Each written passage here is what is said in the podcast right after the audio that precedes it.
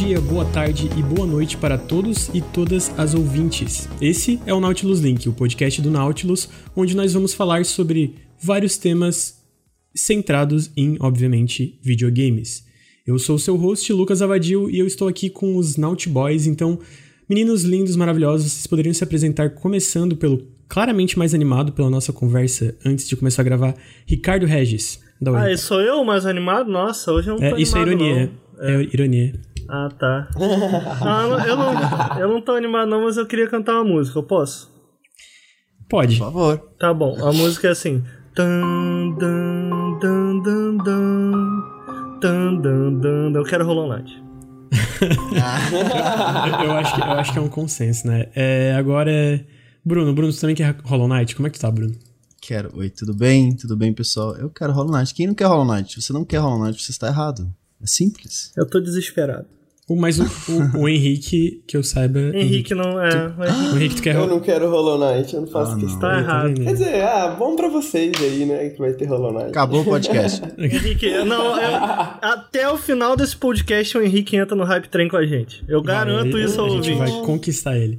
Então, gente, só pra introduzir. Uh, antes desse podcast, vocês provavelmente escutaram um podcast bem longo sobre os nossos jogos do ano de 2018.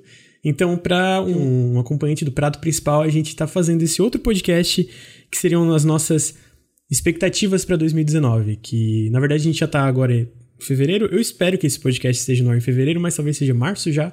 Então já saíram algumas coisas que já saiu Resident Evil 2 Remake, já saiu Devotion, que é bem legal, já saiu Crackdown 3, que eu gosto e eu não vou aceitar ninguém falando que é ruim.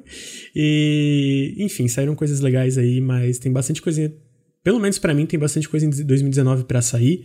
E é sobre isso que a gente vai falar, mas antes disso, a gente vai fazer uma grande campanha aí, né? Uma mudança aí no, no Nautilus. E eu queria perguntar pro Bruno. Oi. Bruno. Oi. Oi. O que, que, que tu espera pra 2019 do Nautilus? Do Nautilus? Do Nautilus. Especificamente do Nautilus. É, especificamente do Nautilus que, que eu quero? Um milhão de inscritos. Não, brincadeira. Eu quero que a gente consiga criar mais vídeos muito melhores e que o podcast de vocês seja um sucesso, que eu tô esperando muito para ouvir. Tanto do Lucas quanto do Ricardo. E que o link cresça bastante também, o pessoal goste muito. E que a gente continue amando a fazer o que a gente ama fazer, né? Tomara, é esse né? negócio maluco da internet que, que ninguém, ninguém, ninguém aguenta mais. Não, brincadeira. é muito bom, é muito que bom. É difícil, é difícil, é um difícil, mas é muito socorro.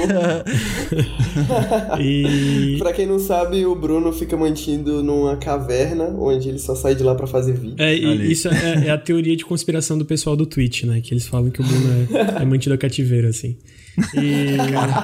É porque tem uma lareira, né, cara? Sabia. É a lareira, eu a lareira entrega. E chegamos na mesma coincidência. O Bruno, o Bruno tem, tem uma lareira, cara. Aí tu fica, porra, cara, o que que tá acontecendo aqui? Que lugar, que lugar do mundo uma ele tá? masmorra, né? É. Vocês não viram a estante cheia de enlatado ali pra sobreviver. É. Faz muito frio lá. Eu acho que o Bruno, na verdade, é o cara que tá, é, tá se preparando pro apocalipse, sabe? Aí ele já tá. tem lareira, já tem tipo um, um, um sótão não, não é sótão, uhum. é um porão. Um porão que daí tem comida enlatada e aí tem um monte de videogame e coisa assim. É... Bom, boa pergunta aí. Qual videogame você levaria pro apocalipse? Nossa, eu acho uma excelente pergunta. Bruno, que videogame tu levaria pro apocalipse? Caraca, agora sim. Rápido, Ninguém, tem ninguém pra jogar Tetris pra sempre. Tetris? É, e bateria dura um monte. Tá, acabou, acabou o podcast? Acabou. Não, eu, eu, eu, gostei da resposta. Foi uma resposta inteligente. Foi uma Mas resposta aqui, lógica. aqui é o host é. que tem que gostar das coisas. Então, como eu sou. Subiu a cabeça já. Não, eu, tô, eu tô me inspirando no podcast de Ricardo, porque no podcast de Ricardo ele é assim. Eu sou o host e eu que mando. Isso é verdade. Ah, é, então, Ricardo, você é um homem muito bonito. Não tem nada a ver com a pergunta, mas o que, que tu espera pra 2019? Não de jogos, é... calma, a gente vai chegar lá.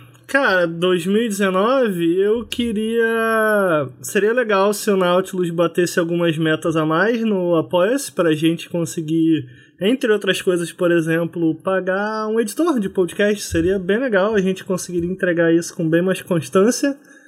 E eu queria um collab com a Samira Close. Com a Samira Close, tá aí. É. Samira Close, se estiver escutando, Oh, Entre em contato certeza. com o Ricardo. É verdade. Se alguém que conhece a Samira Close estiver escutando, manda isso pra ela lá. é, exatamente.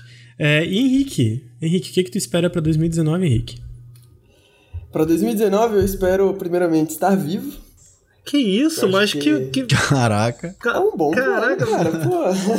Bateu uma bad aqui agora.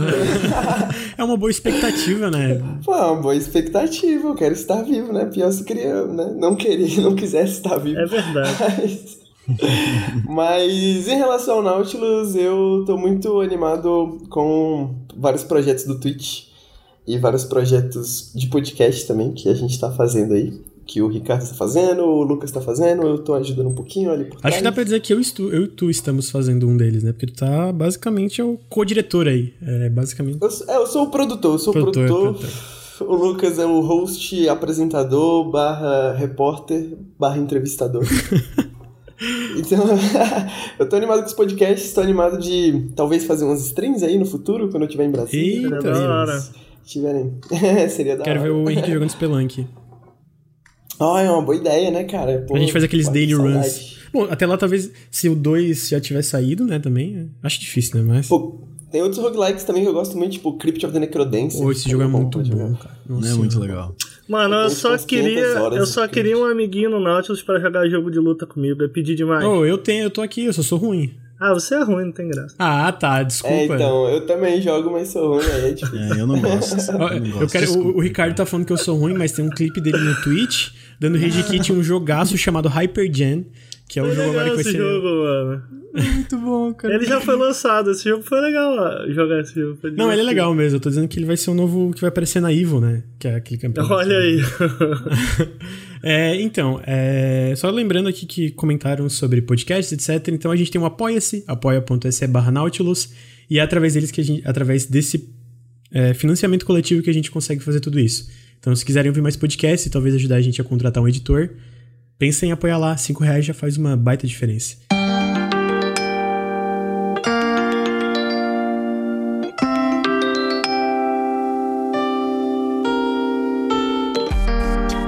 E agora, agora, meus amigos, é Rufem os tambores. isso. E agora a gente vai falar. Aí, ó. Esses são os tambores.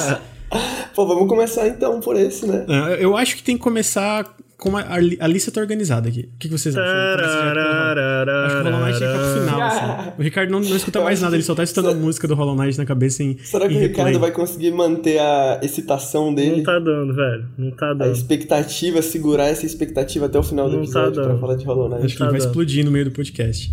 Agora a gente vai falar sobre os jogos mais esperados de 2019. Então, muito jogo, né? Pessoalmente, eu acho que é um ano mais promissor que 2018. Você Eu acho que tem- acha? eu acho. É pro meu gosto, assim. Bicho, começou, começou o ano assim. Resident Evil 2 Remake. Começa, aí já tem.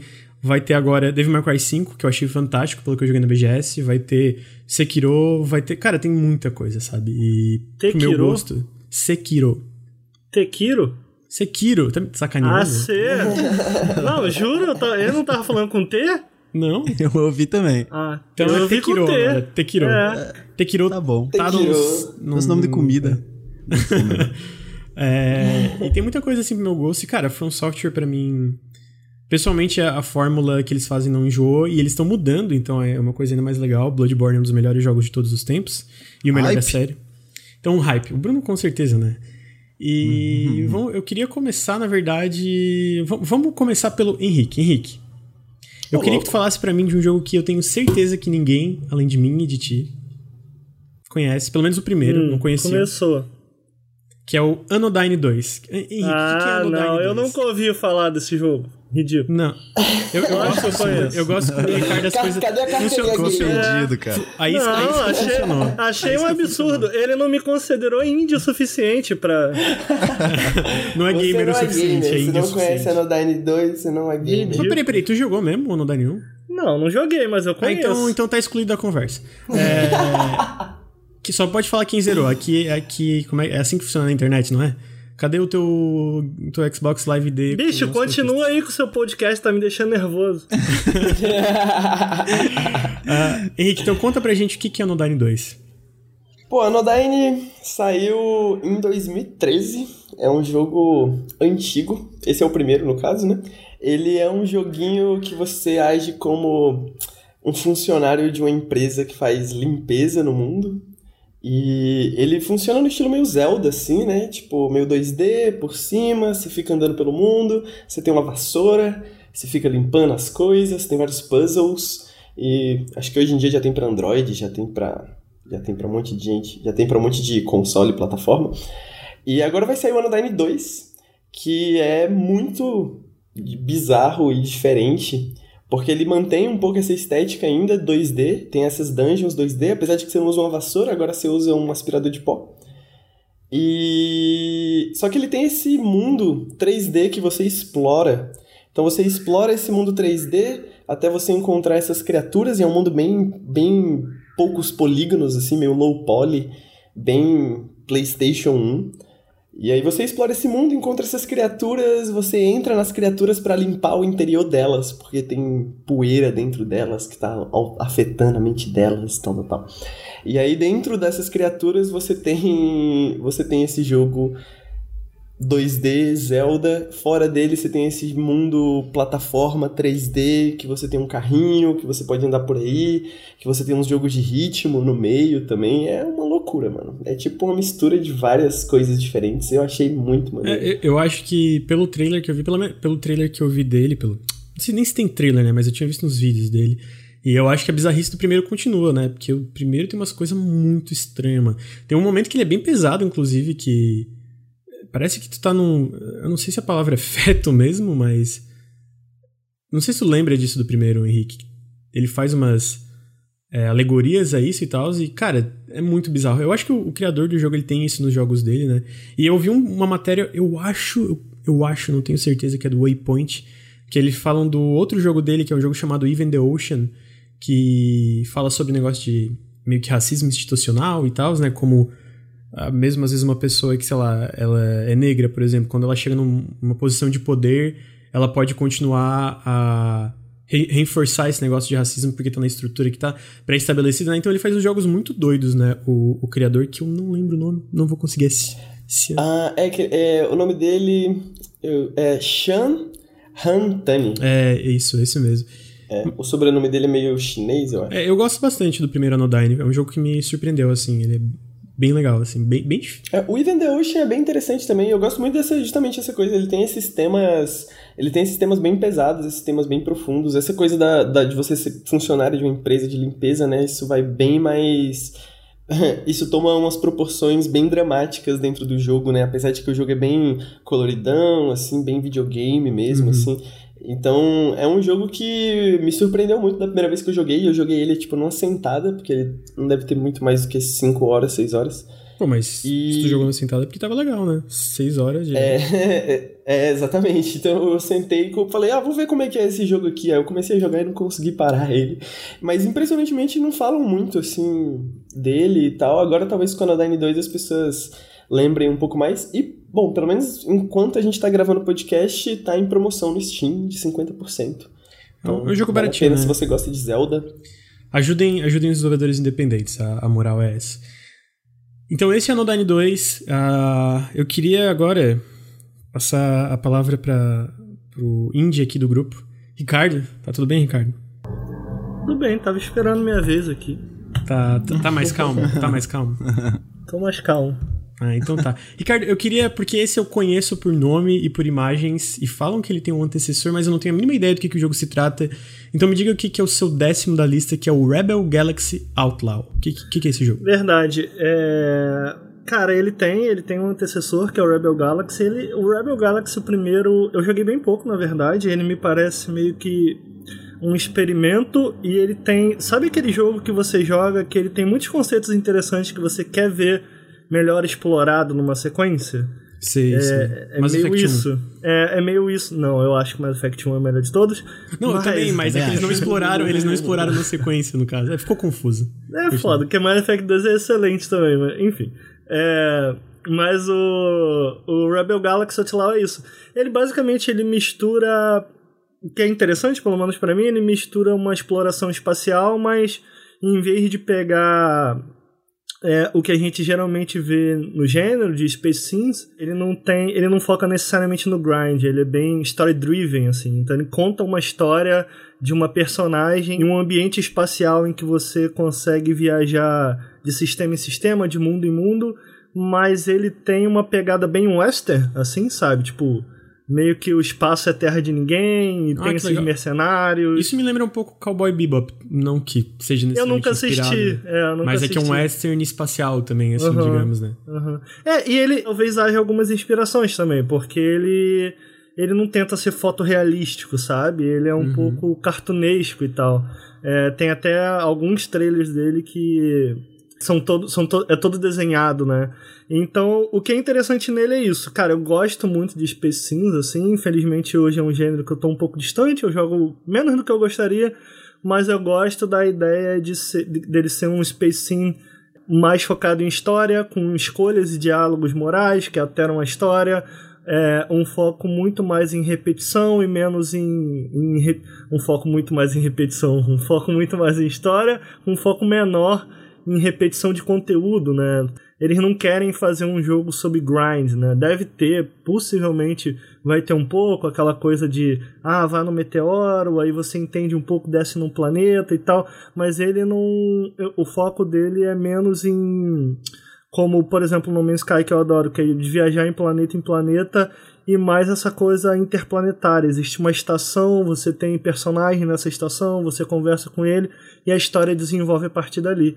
Então, por tudo que eu vi em Rebel Galaxy, como ele está evoluindo, até em questão de visual, quem quiser dar uma olhada aí no YouTube, etc., ele está bem bonito, ele está bem mais caprichado, com valores de produção maior, porque o primeiro deu certo. Então ele parece ser uma evolução natural de algo que eu gostava muito no primeiro, que é um Space Sim mais focado em história.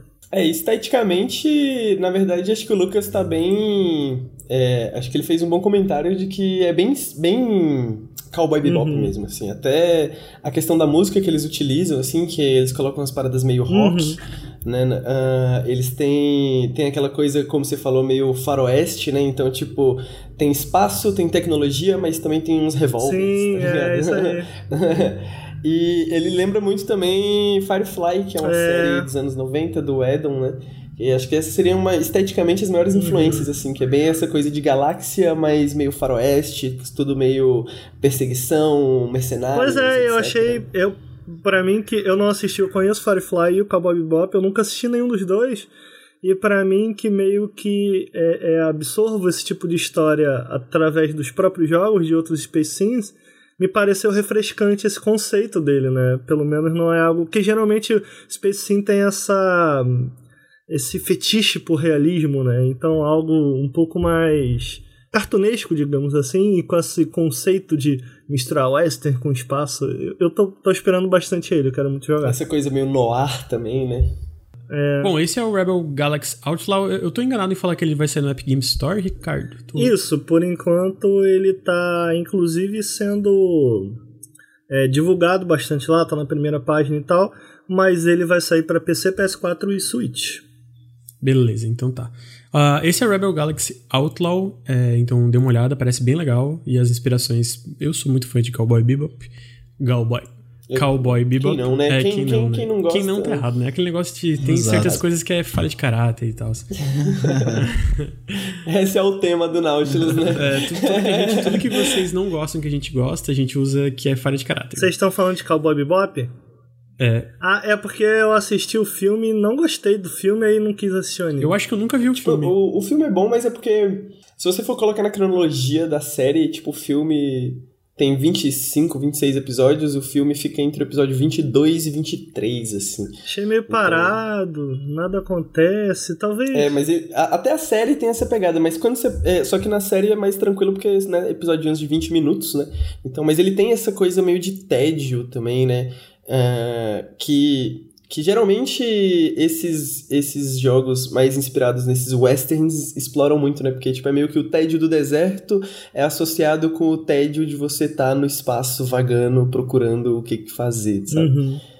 É muito legal esse negócio, até de procurar recursos, comida, etc. Tá, vamos pro próximo jogo e agora eu vou, vou falar sobre um jogo. Vou falar com o Bruno com o Bruno sobre um jogo que Oi. é de uma desenvolvedora que eu pessoalmente acho muito legal, mas que parece com uma série, pelo menos a partir do terceiro jogo, que eu não gosto muito, né? Que é o Fallout 3 e o Fallout 4 e... Ah, e o jogo específico é o The Outer Worlds, né? Que... The Outer Worlds. Que no caso ele não parece de forma alguma com o Fallout 76, mas ele me lembra um pouco Fallout 3, o estilo, né? De, de uhum. estética um pouco. Até que é pelos criadores do primeiro e segundo Fallout, se eu não estou enganado. E do New Vegas, né? E do New Vegas também. Eu não sei se esses caras que estão fazendo The Outer Worlds participaram do New Vegas, os diretores, né? Na verdade, se eu não estou enganado, é... o The Outer Worlds é da Obsidian. É né? isso, é da Obsidian, é isso. Então, isso. a Obsidian, acho que ela é responsável só pelo New Vegas. Não, uh -huh, é, mas no caso, ele pega um pouco do New Vegas e do, do estilo, é, querendo ou não, assim, obviamente, pelo que fala o New Vegas é bem diferente do Fallout 3, que ele é mais profundo, as mecânicas de RPG é, importam mais. New Vegas mais, é o melhor Fallout, mas... né? O melhor Fallout 3D é o New Vegas. Uh -huh. Outra, não gostou também é falha de caráter. Eu, eu, não joguei ainda, pra falar a verdade, é que eu não gosto do 3. Mas assim, a então, estrutura, a estrutura lembra, né? É eu, eu, não tô sendo injusto, não... assim, falar que a estrutura Eu também lembra. não... Não, acho que não, acho que é bem parecido mesmo, e acho que quando o The Outer Worlds foi anunciado, que a galera falava é isso, né? Tipo assim, ah, pelo menos foi feito pela galera boa que fez Fallout, né? E não a galera que fez Fallout 3, uhum. Fallout 76 e tal, tal, tal. 76 a gente nem cita, né? Mas eu quero saber, Bruno, por que, que ele tá em décimo na tua lista? Explica para mim. Por quê? Porque eu gosto muito do New Vegas. Ah, tá. Acabou então, é então é isso? É, basicamente é isso. Não, mas pô, tipo, eu gosto de Fallout. Fallout 3 mais ou menos, Fallout 4 é horrível. E o, problema, o maior problema do Fallout 4 para mim são os diálogos e as quests dos personagens, que eu acho que é extremamente importante nesse tipo de jogo. Acho não, com certeza é extremamente importante. E esse The Outer Worlds parece que tá com. Tipo, os diálogos parecem ser muito interessantes, os personagens são muito interessantes, a própria a narrativa e a história, tipo, o, o world building dele. Como é que é isso em português? Me ajuda? Construção de mundo. Construção de isso. mundo. É, a própria construção de mundo dele, tipo, tá muito mais interessante, tá diferente daquele desertão, poeira e, e, e morte, saca? Tem uhum. mais cor, tem mais vida, tem mais vida alienígena também. Então, acho que ele pegar essa fórmula e tentar adicionar ideias talvez não tão novas, mas diferentes nesse gênero e tipo, sabendo que existe essa galera boa por trás escrevendo, saca? Eu acho que me anima bastante. O combate eu tô meio assim ainda, porque nesses jogos geralmente não funciona muito bem e fica repetitivo, fica chato. Não sei muito bem o que achar, mas pelo resto, pela narrativa e pela estrutura de, de diálogos e tudo mais, eu tô animado. Basicamente é isso. Ricardo, por que, que tu tá animado? Porque ele tá na tua lista também. É, então, eu acho que é isso. Eu gosto muito do Obsidian, gosto muito mesmo deles. É... Eu não amo tanto Pillars, é... tanto que eu ainda nem joguei o 2, mas nunca joguei o New Vegas também. Eu detesto os Fallout 3D, eu detesto, eu acho muito ruim, acho uma péssima tradução do que era Fallout. P posso ah, fazer mas... uma, uma, pergunta? Foi o, o, ah. o, Fallout 76 que durante a E3 do jogabilidade Nautilus Overload que tu só ficou, tipo, fazendo uma, uma cara de. Cara, que decepção enquanto virava é o, o, rosto de um lado jogo. pro outro, assim, de em negação, é. sabe? Tipo, não acredito que isso tá acontecendo. Foi, foi esse, né? É, é muito estúpido, cara, porque eu sinto que isso é...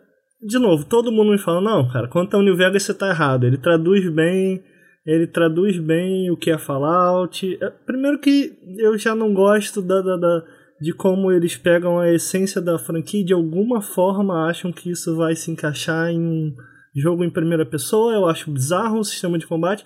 Mas no caso, nesse caso aí, era mais que, cara, Fallout, o primeiro Fallout, é, é, toda a história gira em torno de um conflito nuclear. E aí, de repente, nesse novo Fallout, a diversão é você nucar os seus amigos? Caralho. Tipo, porra, que erro de leitura bizarro. Quando foi que. Quando foi que no caos os outros se transformou em divertido em Fallout? O ponto é. Sabe? Tipo. Uhum. E, e, e, quando, quando eles falaram isso durante a E3, eu falei, gente. Cara, meu Deus, o que, o que, que tá acontecendo, sabe? é. Então, eu não gosto, eu detesto os Fallout 3D. Nunca dei uma chance a New Vegas, talvez eu devesse dar uma chance a New Vegas. É, e exatamente por isso eu acho que The Outer Worlds ele me anima um pouco mais, porque, cara, às vezes que eu tentei, eu acho que. Acho que todo mundo vai concordar comigo, até quem tá ouvindo também, que esses jogos de Fallout, com exceção talvez do 4, que melhora um pouquinho nisso, mas é, eu acho jogos muito datados visualmente, assim. Eles são muito rústicos até, né? Uhum. E isso me. Eu sei que tem alguns mods, mas eu. De uma maneira ou de outra, eu queria essa primeira, meu, esse meu primeiro contato com o jogo para ser é, o mais fiel possível à visão original, então eu acabo evitando os mods e por causa do Nautilus eu tenho um monte de coisa que fazer, eu acabo não, não me investindo em um jogo que eu sei que é tão longo. É... Eu, tenho, eu tenho um comentário para fazer sobre isso, porque eu acho que o, os, jogos, os jogos da Bethesda, é, de maneira geral, assim, as engines da Bethesda, Uhum. elas são. Eu acho que a visão original delas, na verdade, é você jogar com mod. Né, porque eles justamente fazem, sempre fizeram um, um, um, um, engine muito aberta, muito aberta para os mods e tal, porque é, é, o trope, geralmente, o clichê é falar que os jogos da, da, da Bethesda são, são feitos pela metade, né? Eles lançam metade do jogo e deixam o- os fãs consertar o restante, né? Então, que o pessoal vai lá, moda, tira os erros, melhora, papapá, melhora os gráficos, não sei o quê. Então, porque eles também são lançados com um monte de bug e tudo mais, né?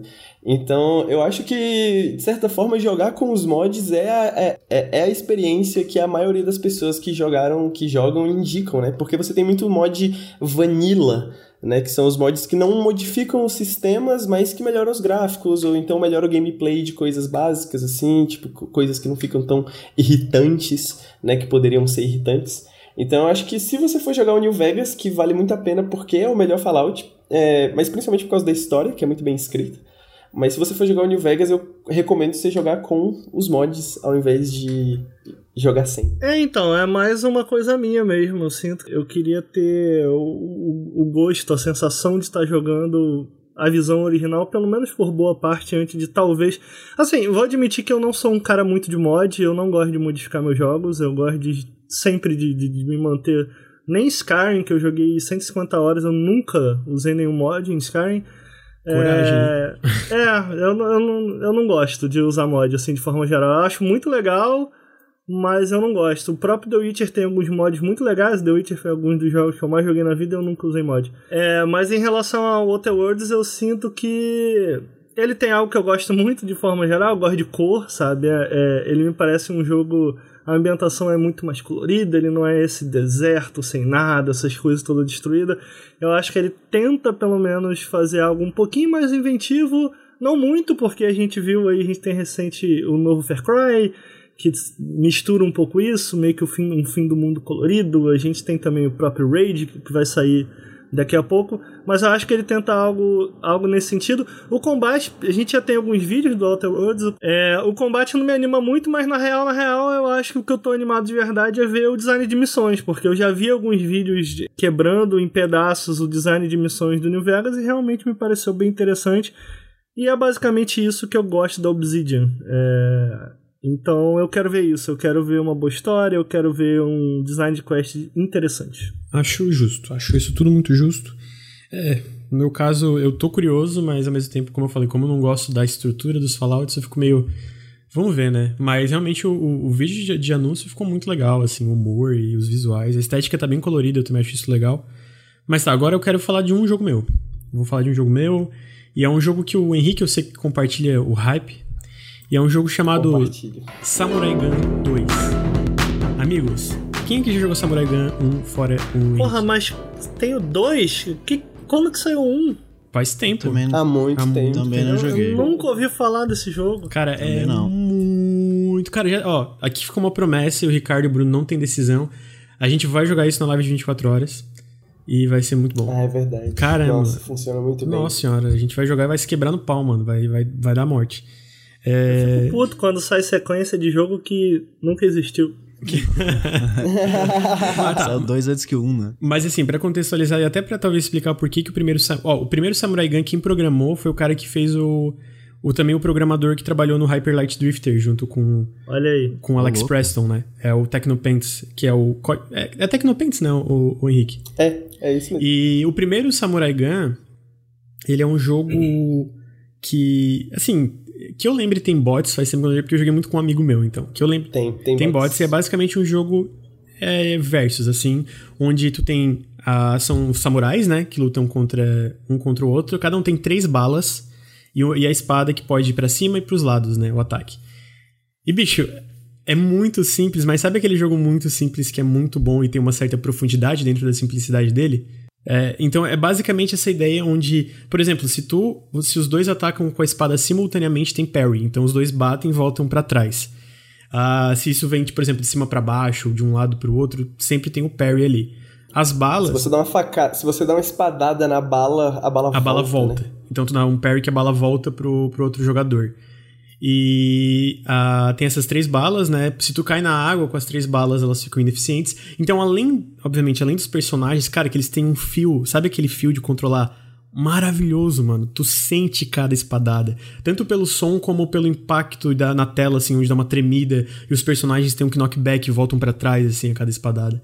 E... e sempre que você mata alguém, fica em câmera lenta, Sim. assim, não, acho que não sempre, mas na maioria das vezes, assim, fica em, em câmera lenta, tipo, bem filme de samurai, assim, é. como se tivesse, tipo... E é muito legal que, por exemplo, se tu empata, por exemplo, tá aí quatro pessoas jogando, se duas empatam, elas vão pra uma arena, tipo, meio que uma ponte no pôr do sol, assim, sabe? Então tá descendo o pôr do sol, assim, vocês dois, tipo, só... Vocês dois, e, e, geralmente as arenas têm essas coisas que... É, são obstáculos e também coisas que tu pode usar pra tua vantagem, como água, armadilhas, tu pode cortar. Como é que aqueles negócios de gelo que ficam no teto? Como tem um nome isso?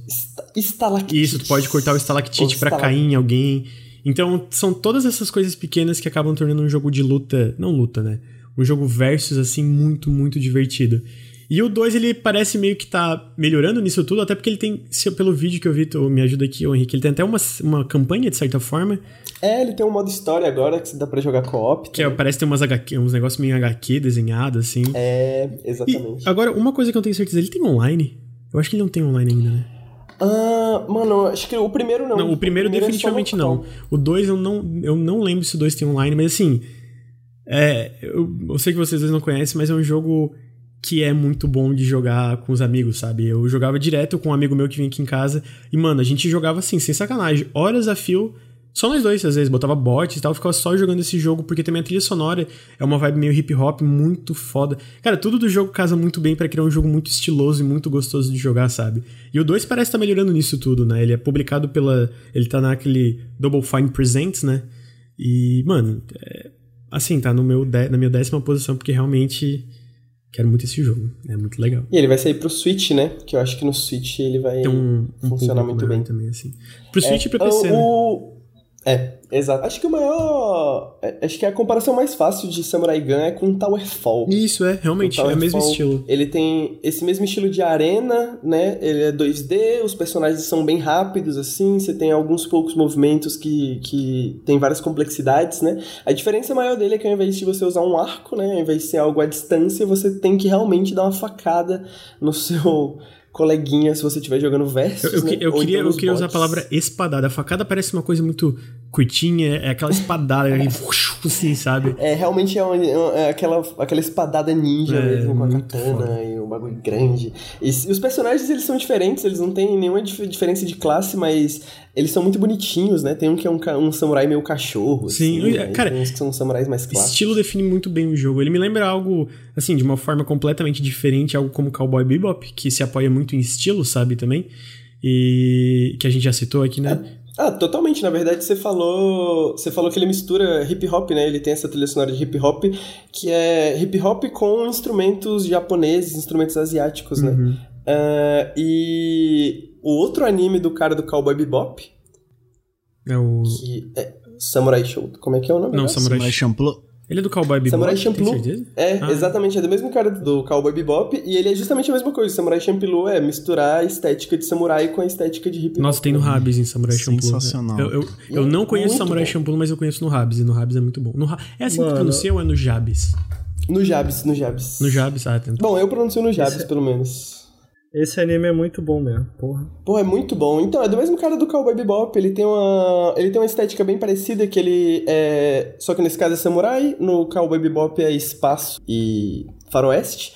Mas ele tem essa pegada muito forte com música também, porque o Cowboy Bebop é sobre meio que música ocidental, né? Então tem bastante rock, tem umas coisas bem Beatles às vezes, umas paradas assim. E o Samurai Champloo é mais na parada hip hop, assim. Então os movimentos de luta do cara são um movimento de break dance, tá ligado? Umas paradas muito maneiras. E o Samurai Gun pega muito dessa estética, eu acho, assim. Ele é um jogo muito parecido nesse sentido de uma movimentação muito rápida, muito estilosa, e você realmente se sente muito estiloso quando você consegue fazer Total, alguma coisa maneira. Nossa, assim. vai ser muito bom ganhar do Ricardo na live de 24 horas esse jogo. Pô. Vou ver o ódio dele, assim. Vou lamber as lágrimas, assim. Esse jogo é ótimo pra jogar multiplayer, é muito, muito bom. Eu acho que vai ser meio perigoso também. Eu tenho certeza que vai, vai rolar rage ali. não, mas, eu gente. Tenho certeza aí, que eu vou ganhar. É, assim como tinha certeza no Hyper Jam, né, meu amigo? Que eu virei. Não quer dizer nada, foi ganhei de virada, assim, ó. Jogo roubado, mal equilibrado. Ah, te embora, rapaz. É, agora vamos voltar pro. Vamos ver quem que eu vou voltar pra quem agora.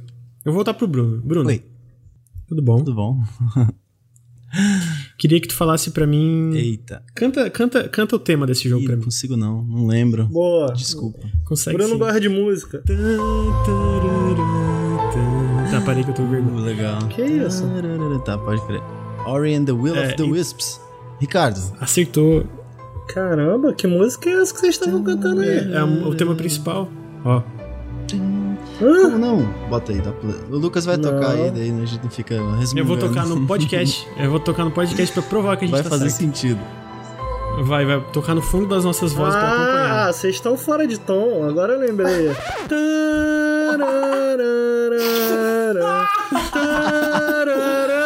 Agora, agora, quem tá, agora quem tá ouvindo entendeu. Agora sim, Ó, agora todo me... mundo já sabe qual me... jogo, acho que a gente nem precisa falar mais sobre ah, o jogo. Vocês me dão licença aqui, eu tenho que ensinar.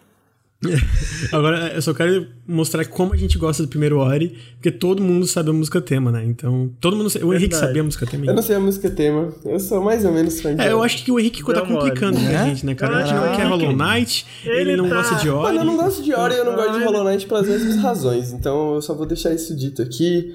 Fica então ele acabou tá escondendo o jogo. Ele... ele tá escondendo o jogo. Ele não tá querendo cantar. É por isso que ele tá escondendo. eu joguei o primeiro Ori, eu acho, que, eu acho que eu fechei.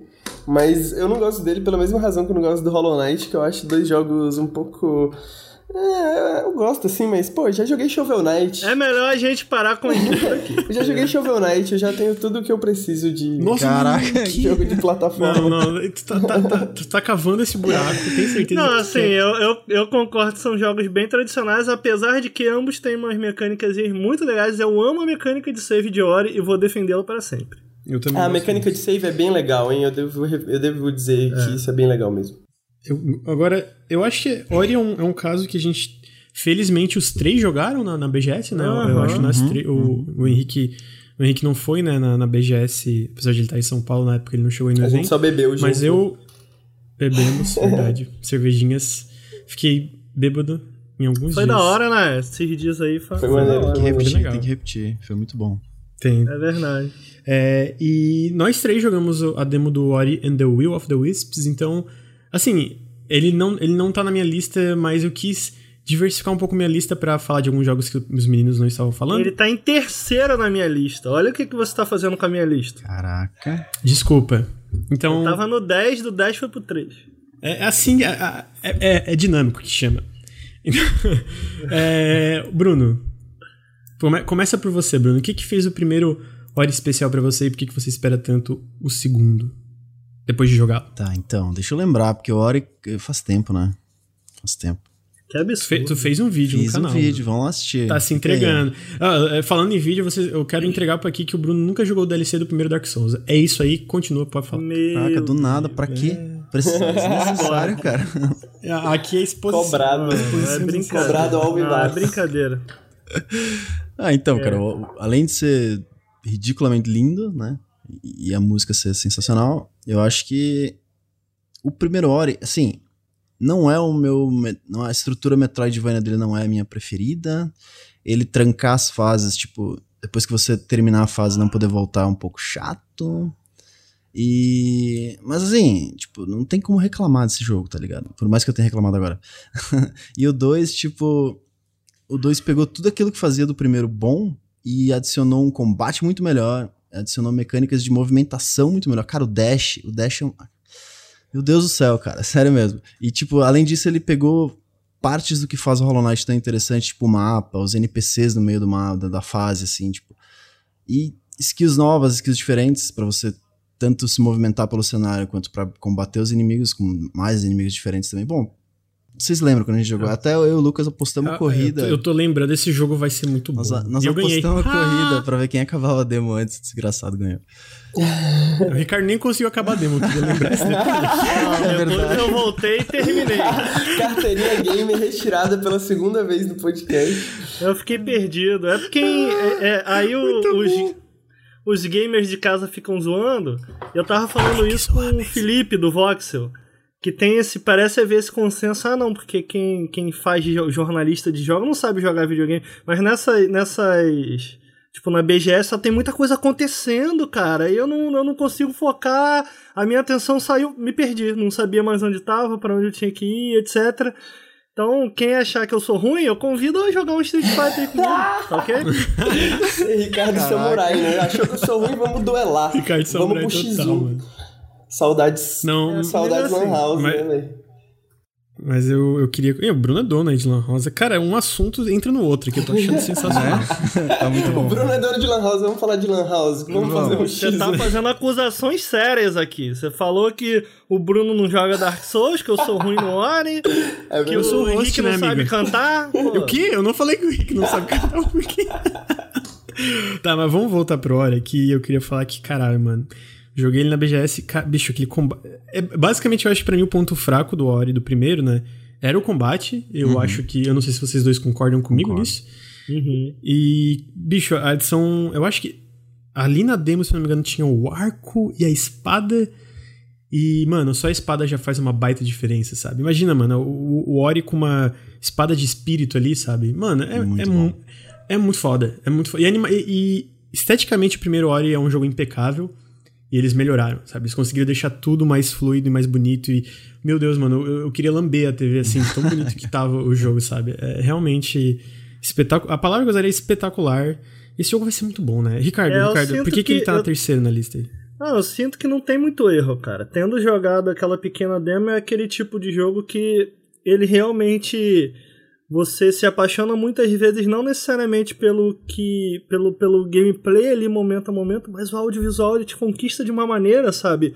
As animações são tão fluídas, a música é tão bem feita, tudo é tão polidinho, sabe? Tudo funciona tão dentro do esperado, digamos assim, que que acaba impressionando, cara. É, mas eu sinto que uma coisa que eu gosto de Ori. Eu acho que desses Metroidvanias mais recentes que a gente tem, tem muito jogo que me parece pegar mais no Vania do que no Metroid.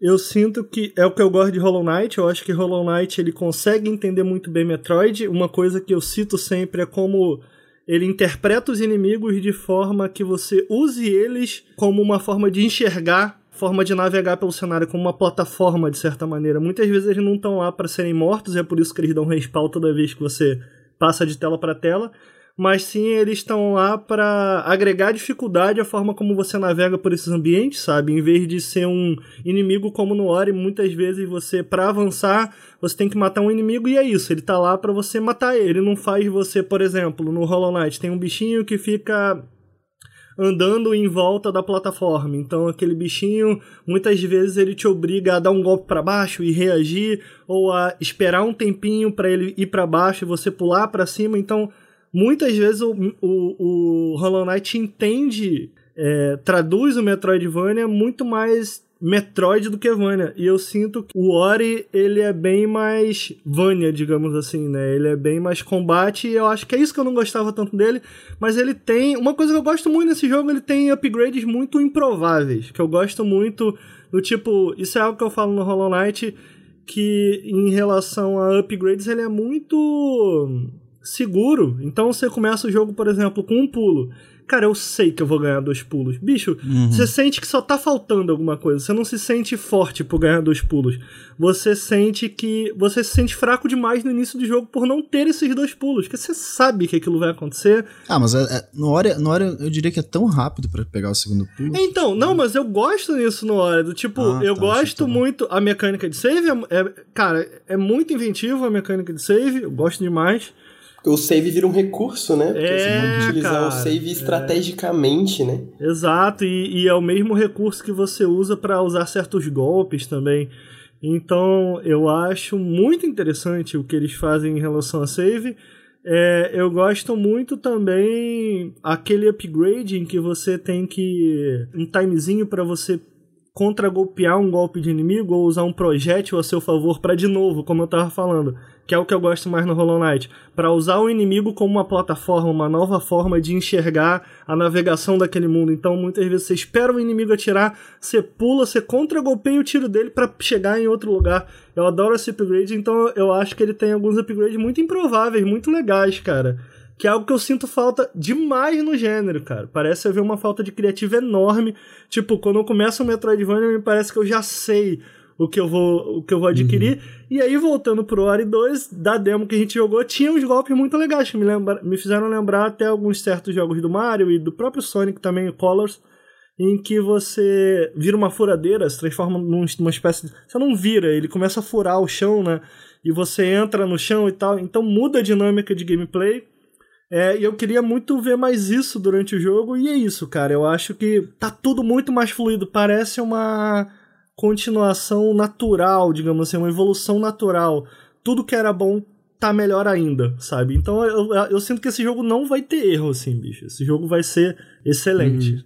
Vou É, fazer uma E eu- eles contrataram. Não, pode É, falar. Posso só rapidinho? Não, é só que eu, eu tava lendo, lendo um pouco sobre ele, né? Eles contrataram um pessoal que eu fiquei, caramba, mano. Tipo, eles contrataram o Alexander O. Smith pra fazer a história do jogo. que Ele fez a localização de jogos como Final Fantasy XII, Va- Vagrant Story.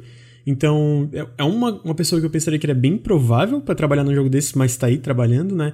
E também ele- eles contrataram aquele cara que fez o remake do, do Metroid. Ah, eu acho que é o Metroid 2, cara. Dois, é. Então uhum. eles contrataram um pessoal assim, eles falaram que eles do- é, do- dobraram o time, então já tão, são um time bem grande. Cara, é- é, eu realmente concordo com o Ricardo, eu acho que é muito difícil esse jogo errar, sabe? E o que, que você ia falar, Henrique? Desculpa que eu te cortei. Eu queria fazer uma pergunta polêmica, na Ih, rapaz, verdade. vai falar mal. É, eu tava lendo sobre o Hollow Knight, né? Pra poder fazer o vídeo lá sobre o Silk Song. E aí eu fui no Rock Paper Shotgun, que é o lugar onde eu gosto de ir, né? Porque eu gosto dos reviews de lá e tal. E aí eu fui ler o review de Hollow Knight. Quem que escreveu e esse aí review? o cara diz... Falar que é o John Walker, eu não Ah, gosto. eu acho que... é, talvez tenha sido John Walker, sim. É, muita gente não gosta dele, de fato. Mas eu, eu- não, ele compara o, o Hollow Knight com o Ori também. Só que ele fala que o Ori, ele é um jogo melhor. E aí eu queria saber de vocês, o que, É, que eu vocês não, acham? Eu não acho. Mas assim, Tipo, é o de que, que, opinião, que, que vocês acham melhor, Hollow Knight ou Ori? É, eu consigo entender total, mano. Eu acho justo alguém É, é, achar o Ori é uma, melhor. opção- é uma opinião não polêmica. É, assim. É, eu acho justo, mas assim, pra mim, Hollow Knight é o melhor Metroidvania que eu já joguei, Eu ponto. tenho que concordar com o Ricardo nessa. Bruno? Ai, você quer fugir, Bruno? Então, eu prefiro Hollow Knight do que Bruno Ori, quietinho. mas eu não acho que Hollow Knight seja o melhor. Mas a gente pode conversar sobre isso depois. É, em relação, em comparação aos dois, eu acho que é algo que eu gosto muito mais em Hollow Knight e eu entendo que talvez muita gente goste mais de Ori por isso.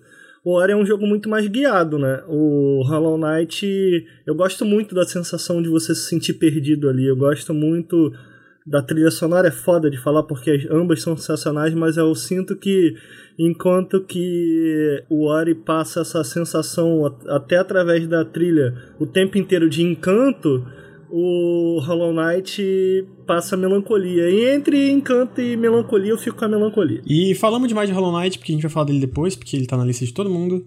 Mas não é agora a hora de Hollow Knight. Mas isso Aí, mas ele cita. ah, eu lembro que nesse review ele cita mais ou menos a mesma razão pra gostar mais do Ori. Que o Ricardo falou que ele acha as habilidades do Ori mais inventivas, né? Uhum. Mais criativas do que o, o do Ori, se eu não me engano. Não, o Hollow Knight é, é, é bem seguro, assim. Ele é bem seguro. É, e agora, continuando com o Ricardo, que falou bastante sobre o, o Ori, Hollow Knight, etc., eu quero saber o que, que é esse RPG que é muito mais focado em diálogos, em ser um, um, um, agente policial, eu não sei muito bem, que é chamado Disco Elysium. Por que, que ele tá no teu top, Ricardo? É, então, ele me parece um jogo muito diferente mesmo. É... Ele é aquele tipo de jogo que eu gosto muito disso que mistura gêneros, saca? Eu adoro quando um jogo mistura e você fica meio que. Cara, de que gênero esse jogo é? Eu lembro que o último que eu joguei foi o Night in the Woods, que você joga e você fala. Eu gosto muito desse Cara, jogo. o que, é isso aqui exatamente? Ele tem, um, ele tem uma pegada meio point and click de certa maneira, mas ele tem essas sessões de plataforma.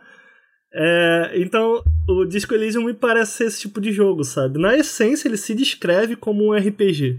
Nas palavras dos criadores, eles descrevem o jogo como um jogo de detetive e RPG é, é, em que você tem que é, desvendar um mistério, né? Talvez o que mais me surpreende nesse jogo é que ele me parece ser bastante ambicioso, assim, cara. Eles estão prometendo, entre outras coisas, muita reatividade para as conversas e tal, né? Então, uma das coisas que eu acho que é até essencial nesse tipo de jogo de resolver mistério, digamos assim, é uma não linearidade. Mais do que isso, a possibilidade de você falhar, né? Então, isso é algo que eles colocam já de cara, cara. É, você pode falhar, você pode entender coisas erradas e o jogo, bicho, o jogo não vai te dizer se você tá certo ou errado. Você tem que usar sua intuição. Então ele funciona meio que. Primeiramente, eu acho que o visual dele chama muita atenção. Eu não sei se vocês viram o jogo, mas ele vi, parece. é. Ele parece uma pintura a óleo, né, cara? Tipo. Total, é... nossa, realmente. É... Eu acho que é uma definição perfeita pro estilo estético dele, na verdade. Uhum. É, é, esteticamente, assim, não vou negar, foi o que me chamou a atenção em primeiro momento, que foi, caramba, isso daqui tá legal, cara. É, tem algumas gameplays dele um pouco mais longas, em que vocês vão encontrar muita conversa, muita conversa, muita conversa, mas é isso, me parece ser um jogo bem escrito, pelo que eu pude assistir até agora. E pelas impressões no geral, né? Quem jogou Exato. assim. Cara, quem jogou, assim, gente que, eu, eu, que é focada na área de PC, tipo, sites midiáticos voltados para PC e críticos de PC que eu acompanho compararam o nível de escrita com clássicos como que eu nunca joguei, tá? Mas que falam muito bem, que é tipo Planescape Torment, sabe? Uhum, e até uhum. as dinâmicas do jogo é muito diferente, falam que o, os pontos de status não são necessariamente usados para combate, e sim para mudar Exato. o que que tu pode falar, sabe? Exato.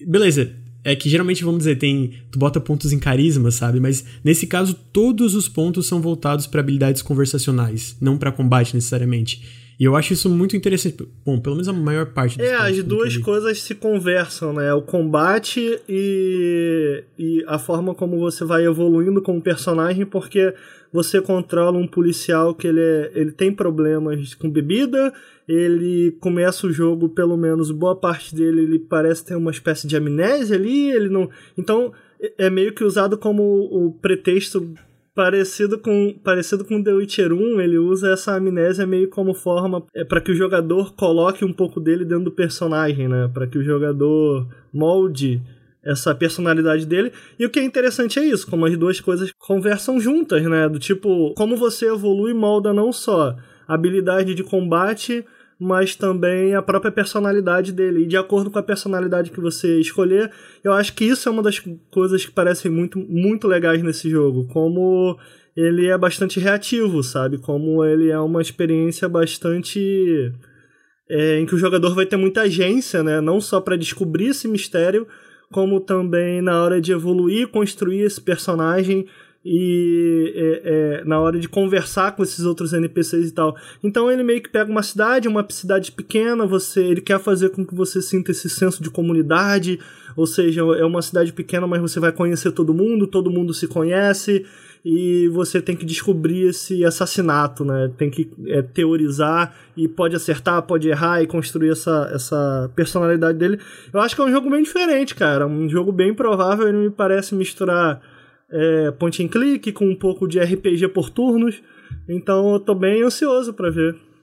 E o estilo dele é muito bonito, Bonito, né? cara? né? Bem bonito. Pô, deem uma olhada aí, Disco Elysium. Pesquisem aí. Vale a pena. Disco Elysium. Se não me engano, tá anunciado por enquanto só É. pra PC. Eu espero fazer um janela dele, assim que possível. Então aí, promessas, hein? É, Agora eu queria voltar um pouquinho pra mim e queria falar de um jogo que eu acho que, bom, todo mundo conhece, né? Que é o Gear 5. E não é mais Olha Gears aí. of War, né? é Gear 5.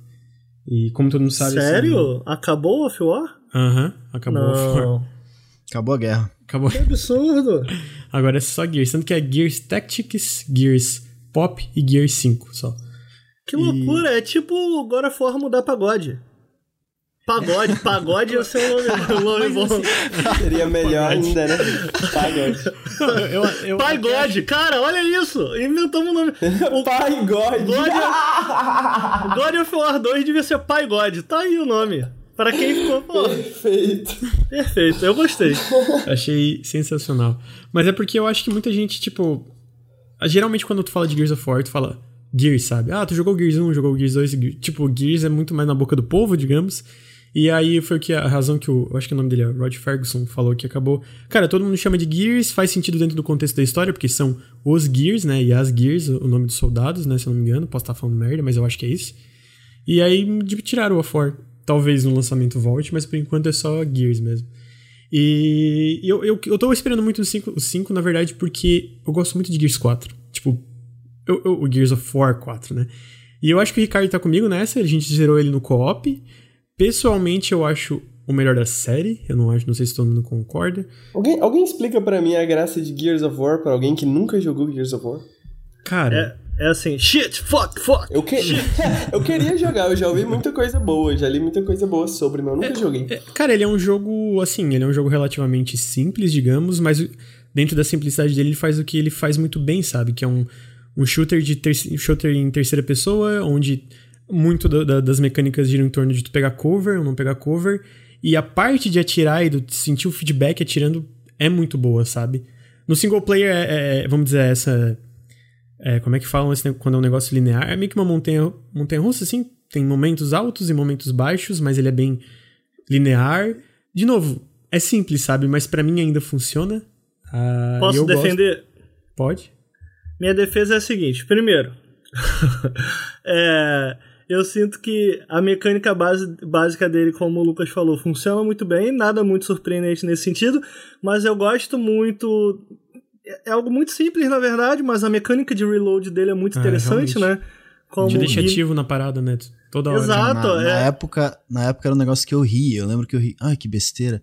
Uhum. Meia hora de jogo eu tava tipo, caraca, isso é genial, mano. Sim, é cara. Genial. Porque ela adiciona, adiciona um skill e você tem que. Talvez porque não só porque você precisa se desligar um pouco do que tá acontecendo na tela para prestar atenção. E é lógico que ao longo do jogo, no final, você já tá com aquilo. Uhum. Porque é então, é rítmico, né? É, é uma cara. recompensa instantânea, porque, é... tipo, você sabe que você carregar mais rápido durante o combate, você tem mais chance de vencer, saca? E quando tu erra, tu fica, caralho, uau. Funciona muito bem, é Active uhum. Reload, né, que eles chamam. Isso, então, é. quando você, na hora de recarregar uma arma, você tem uma, um espacinho, você tem que ter uma skill para recarregar a arma rápido e você ganha um bônus de dano nesse momento. Então, sempre que acaba o seu clipe, você tem que recarregar, mas recarregar não é só um aperto de botão, né? É um ato meio que é, é, é, quase um preparo, porque ele dá. Ele, ele adiciona um dano a mais para todas as suas balas, para todo aquele clipe. Então eu, eu ele acho. carrega mais rápido também, né? Isso, eu acho essa mecânica é, muito interessante. O sistema cara. de cover também é citado geralmente como Sim. uma inovação da é, série. Eu né? sinto que outra coisa que eu gosto muito é, é, da Epic, afinal de contas. Eu acho que eles colocam um pouco do que eles aprenderam do que a gente via lá em um Real Tournament, sabe? Que são armas improváveis, do tipo uma serra que passa pela parede, que passa pelos inimigos, uma arma que atira um raio do céu, a, até mesmo uma granada, tem uma granada que ele gira e, e, e prende no inimigo. Então tem essa coisa, essa criatividade da Epic. As armas não são, até mesmo a granada não é só uma, uma bola que você taca, sabe? Todas elas têm. Cada arma tem algum pormenor, assim, alguma mecânicazinha que você precisa descobrir, sabe? Eu sinto que o que faz de Gears Gears é. Eu, eu não gosto muito desse termo, mas na falando de um, termo, de um termo melhor eu vou usar. É o gunplay, sabe? Tipo, Atirar é muito gostoso e as armas são muito criativas, as armas são muito diferentes. Tirando isso, eu sinceramente acho que é uma porcaria. Eu não gosto da história, eu detesto esses personagens, eu não gosto do, do, do, do universo de Gears of War.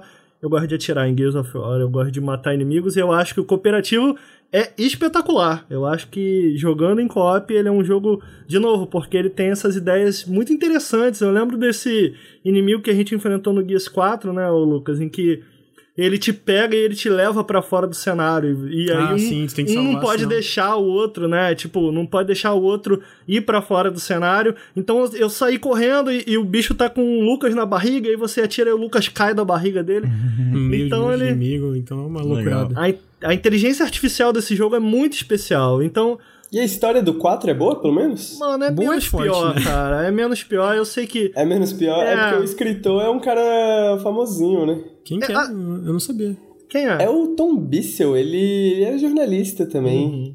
Não, assim. Ele fez. escreveu alguns livros, aí ele escreveu pra É. alguns jogos. Pra mim não se compara, mano. Pra mim eu, eu acho bizarro. Muito porque eu acho que parte da, da, da, da comunidade que se forma em volta do, do de War gosta disso, sabe? Do tipo, porra, ele, ele quer os personagens machão mesmo, porque são os caras fortão, fuck, shit, bro.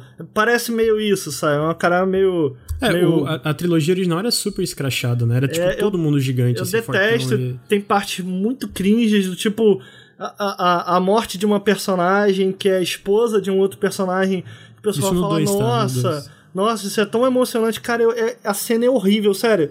Assiste É no é YouTube, muito cara, é horrível a cena. Não, é assim, horrível. agora, em contrapartida, eu acho que a história realmente eu concordo com o Ricardo, os beats narrativos são diferentes, mas a campanha em si eu acho muito boa, as campanhas em si, né? Então, Tipo, porque ritmo. o, porque o ritmo é bom, o tiroteio Sim, exatamente, é bom, os tipo- inimigos são bons, os chefes, etc. É. Agora, É. realmente, a história eu sempre fui meio indiferente, eu acho que melhorou no 4, mas eu ainda sou meio... Agora, eu só queria colocar outro pedaço aqui que da jogabilidade que é sensacional, mano. A serra é muito maneira nesse jogo, tipo, é, é, serrar, cortar os caras ao meio, por mais bobo que pareça, funciona muito bem, é gostoso, a, a- a arma é boa, então é, é isso. Eu acho que Gears pra mim é muito esse fio do combate, ele funciona E- muito bem. E o 5, no caso, eu tô ansioso, porque assim, eu sou um fã da série, eu gosto muito de Gears. ah, mas assim, o 5, pelo, pelo que eles mostraram, eles parecem estar. Tipo, eu vi uma entrevista com o Rod Ferguson, porque eu- o, Ricardo já falou disso, eu acho que eu sou o cara que vive vendo entrevista e notícia e tal, tal, tal, e eu acompanho esses jogos. Então eu acompanho muito as notícias desses jogos e tal, e eu vi uma entrevista com o Rod Ferguson, que é o- o produtor executivo da série, que meio que ah, fez o. meio que, vamos dizer, meio que diretor também, porque esses nomes meio que, né, tudo se mistura né, em desenvolvimento de jogos. Não dá pra saber o que, que quer dizer o que, geralmente. Mas ele é muito importante e ele tava dando uma entrevista sobre o 5, sobre como o 4, eles eram um time novo, que é a The Coalition, né? Eles foram muito seguros, né? Então eles falaram, cara, primeiro a gente quer provar que a gente sabe fazer Gears. E eu acho que, cara, sim, eles provaram.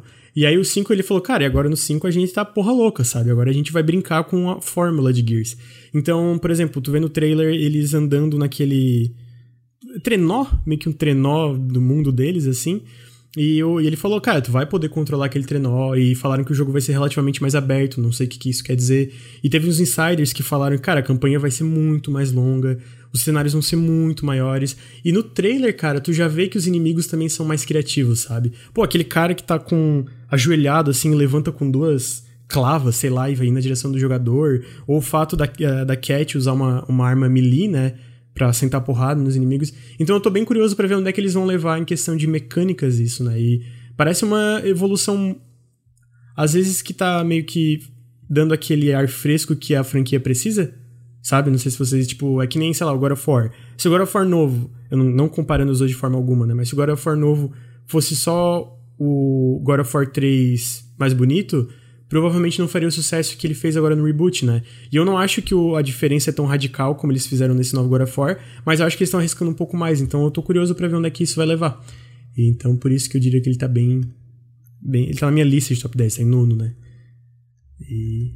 Quero jogar o co-op com o Ricardo de novo. Que foi bem Sim, eu quero jogar. muito jogar, mano. Eu adoro o 4, cara. Acho um jogo muito bom. Não, e foi eu, muito divertido, eu se sinto que. E é bonito, parte- né, mano? É lindo, mano. E o, o porte é excelente, roda tão bem, é um jogo muito bonito. Ah, foi- acho que foi um dos melhores portes que eu já joguei na minha vida no PC. Sim, o porte total, é eu concordo. O jogo é lindo. É... Cara, eu gosto muito desse jogo. Eu não, eu não sei, as pessoas não gostaram tanto. Eu sinto que, até mesmo na parte de história, até pelo que eu vi até agora do 5, ele parece ser um jogo que é, tem muita mais sensibilidade para os assuntos que ele tá tocando e me parece melhor produzido também. Me parece ter perdido essa essência que eu pessoalmente não gosto, essa, esse dude bro demais, sabe? Então eu tô esperando bastante também do Gear 5, cara, pra falar a verdade. Eu sinto que é um jogo que tá voltando, assim, a entrar na graça dos críticos, né? Porque, tipo, saiu God of Wars, aí todo mundo, uou, God of Wars. Aí a galera falava, hum, talvez não. Aí depois todo mundo, assim, ficou, ah, God of Wars, ou Gears of Wars, né? Essa parada e tal. Aí agora tá voltando todo mundo a falar assim, pera, mas tinha muita coisa interessante em Gears of War, né? uhum. né? Tipo, talvez a gente não percebia isso na época, porque a gente ficava ali, ah, é muito gore, muito não sei o que e tal, mas tinha mecânicas muito interessantes, umas coisas muito ambiciosas ali do jogo, né? E eu acho que eles, eles acertaram em botar a Cat como protagonista também. Ela era bem mais legal. É, eu achei bem interessante essa decisão, cara. Hum, total. Enfim, esse é o, é o meu nono. Uh, vamos ver se eu vou ser acusado de ser comprado, né? Como já me acusaram no Crackdown 3. Com certeza. Com certeza. Nossa, tu quer o Gear 5 comprado, safado. Microsoft pode me dar dinheiro que eu tô aceitando. Olha é... aí. Queria voltar, vamos ver agora para quem eu vou. Hum. Eu não quero ir pro Henrique ainda. Tem problema, Henrique? Então eu vou. Não, é porque eu tenho poucos jogos na minha é... lista. O, o Henrique não gosta de videogame, Henrique. Tu gosta de videogame? Pô, não gosto eu tava de vendo, Knight, não eu... gosto de Ori. Eu tô vendo que eu tô meio conservador, assim, porque dos quatro jogos na minha lista de esperados, três são continuações e um é um remake. É um verdade. é um port, na verdade, né? Então, é... tipo, tá difícil, né, cara? Pô, mas tem coisa legal esse ano, e tem coisa legal nova esse ano, então por isso eu vou pro Bruno. Porque o Bruno, cara, o Bruno me encanta. Sou eu. O Bruno me encanta. Bruno. Você gosta desse jogo, né, Lucas? Cara, eu gosto do jogo anterior, né? Que é. fala. Eu gosto de terror, eu gosto muito desse, dessa ideia de um grupo de amigos vão numa ilha e de repente uhum. dá só merda. Uhum. Então a gente tá falando. É, a gente tá falando no caso do primeiro jogo desse estúdio, que é o Oxenfree, que eu. Já, foi a minha segunda análise no Nautilus, não vejam, ela é horrível. Mas é um jogo muito bom, então joguem ele. E o jogo que. É gente... maravilhoso. O jogo que o Bruno tá esperando, na verdade, é o After Party. Que é um que jogo. É o próximo, né? O sucessor espiritual, sei lá como é que chama. É, eu acho que é novo, né? Tipo, segue a mesma lógica, mas é um jogo novo. Então, uhum. Bruno, quer falar pra gente sobre After Party? Quero falar sobre After Party, não, porque eu não sei de nada, mas o. O que a gente sabe, né? Free, é, não, sei lá, tem um trailer, eu acho. Mas fala mais do Oxenfree que, tipo, ele te joga numa ilha misteriosa, né? Você não tem mais, um, tipo, noção nenhuma do que tá acontecendo. E ele tem um sistema de diálogo tão natural, cara. Eu não sei como é que eles. Eu acho que é o, sinceramente, é o mais bem feito desse estilo de jogo.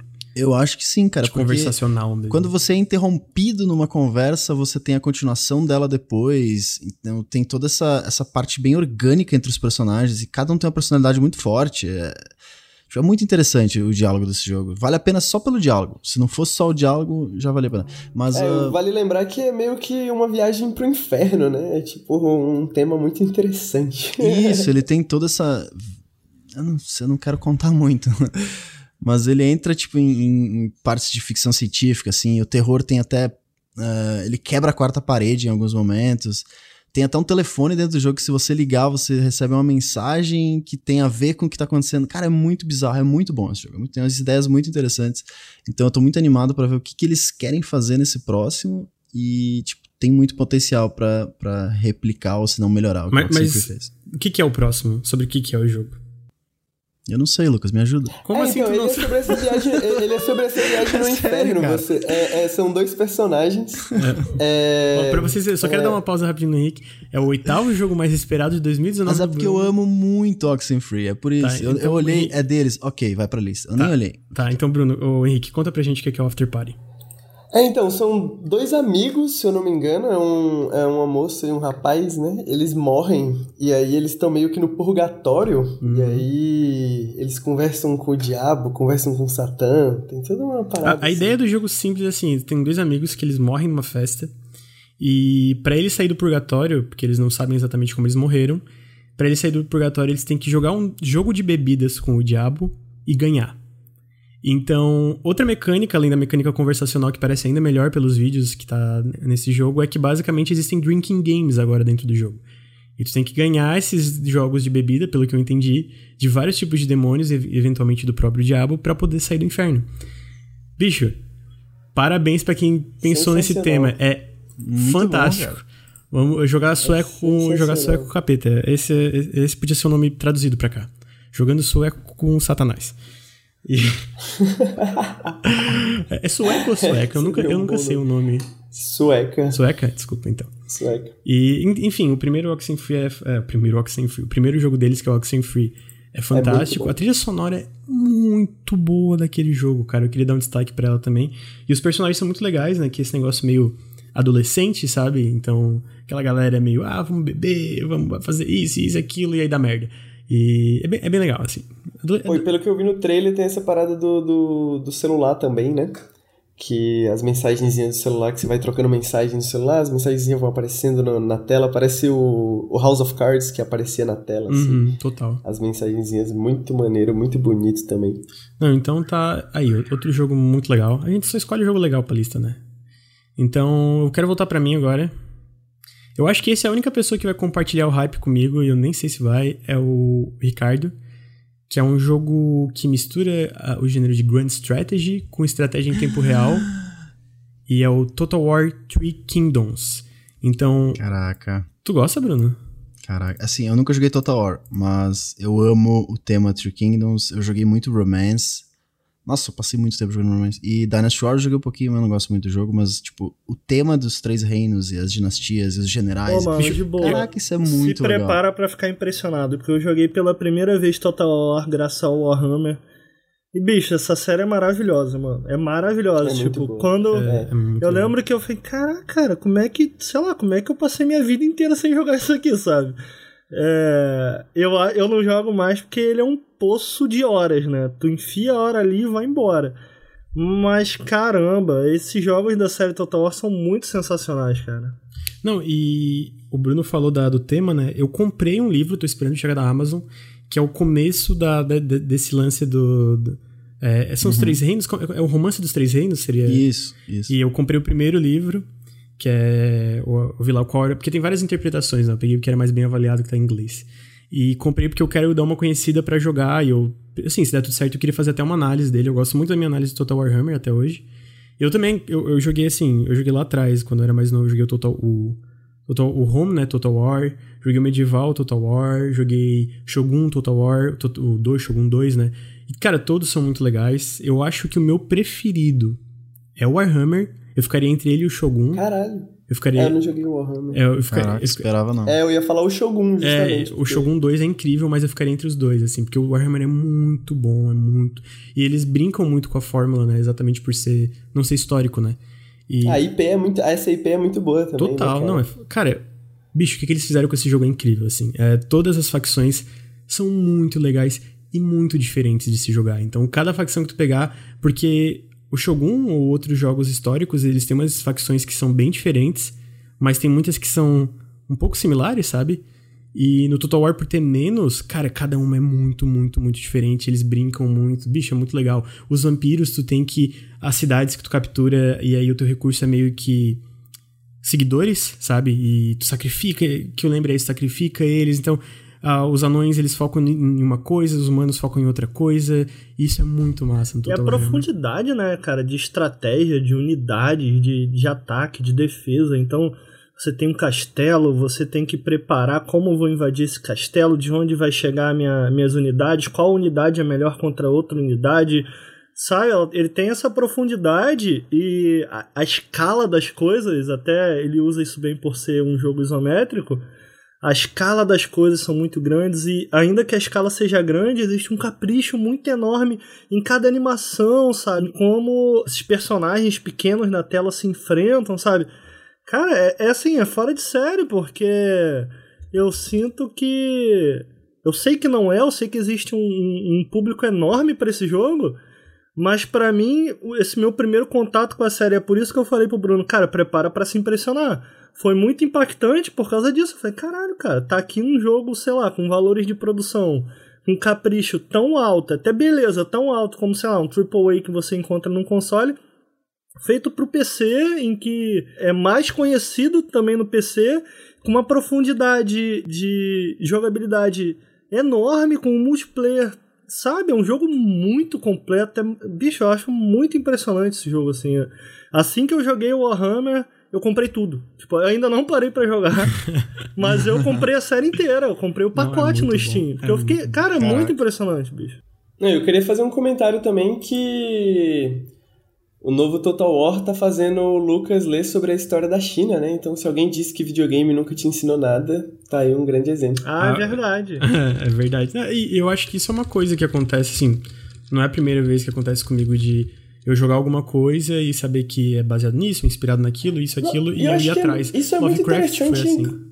E eu acho que isso é muito interessante, inclusive, em jogos históricos, tá ligado? Uh, esses jogos históricos, eles também têm essa coisa muito de quase educacional, né?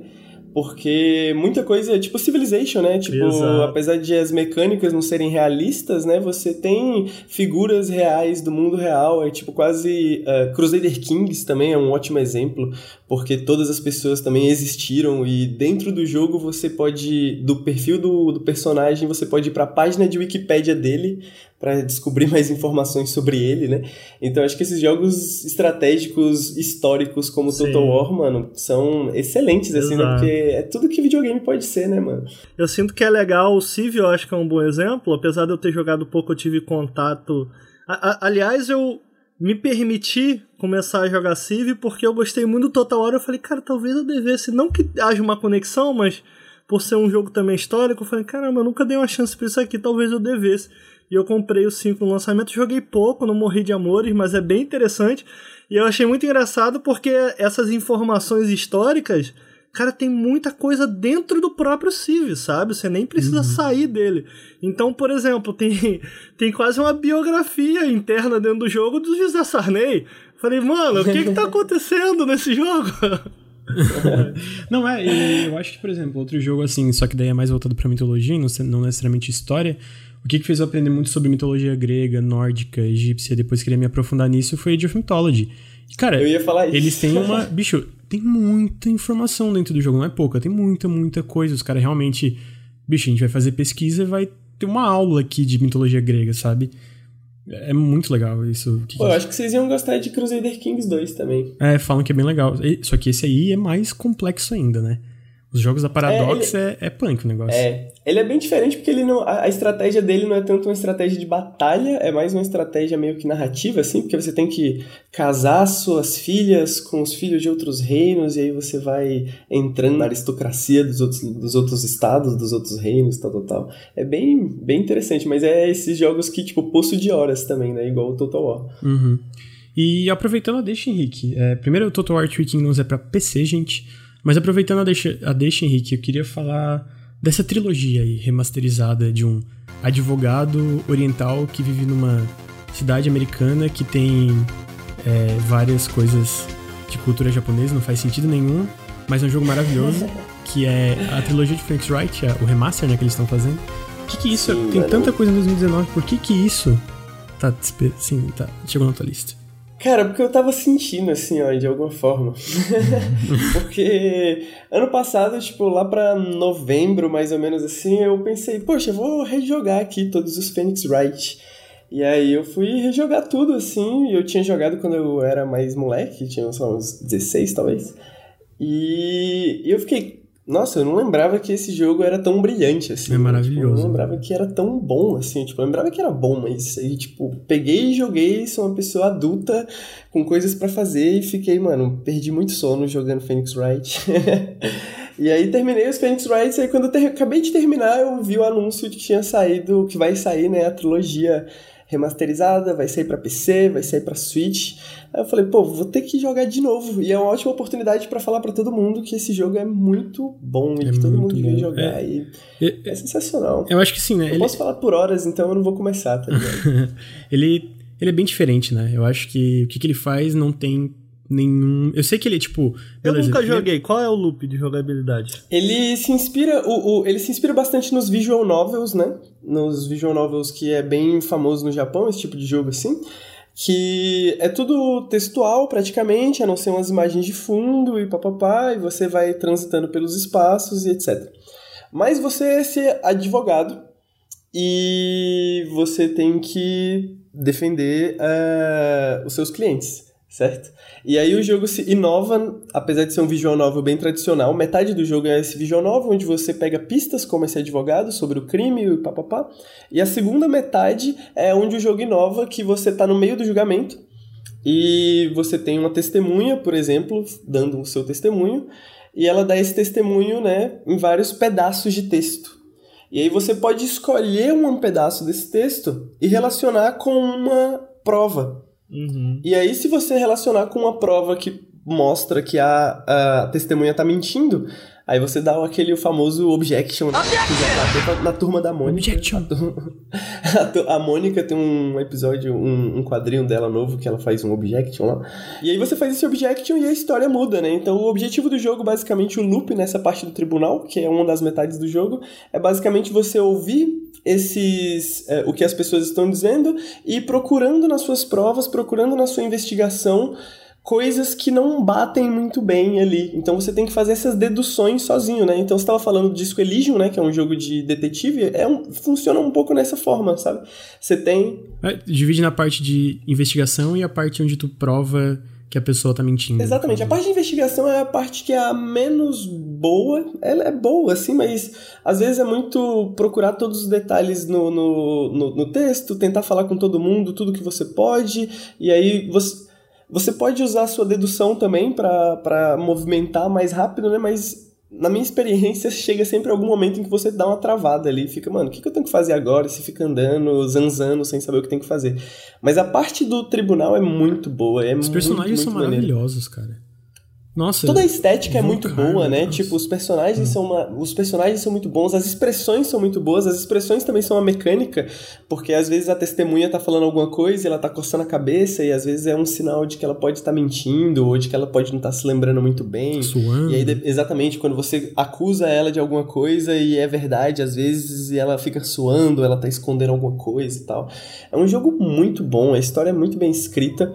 E eu descobri recentemente que ah, ele tem uns tons mais profundos, assim, porque no Phoenix Wright você vê um sistema legal muito sério, assim. Tipo, por exemplo, ah, é muito difícil você defender seus clientes, porque parece que tudo tá virado pro seu cliente ser preso, sabe? Tipo, porque o, o, o promotor tem todas as ferramentas e você, como advogado, não tem quase nada.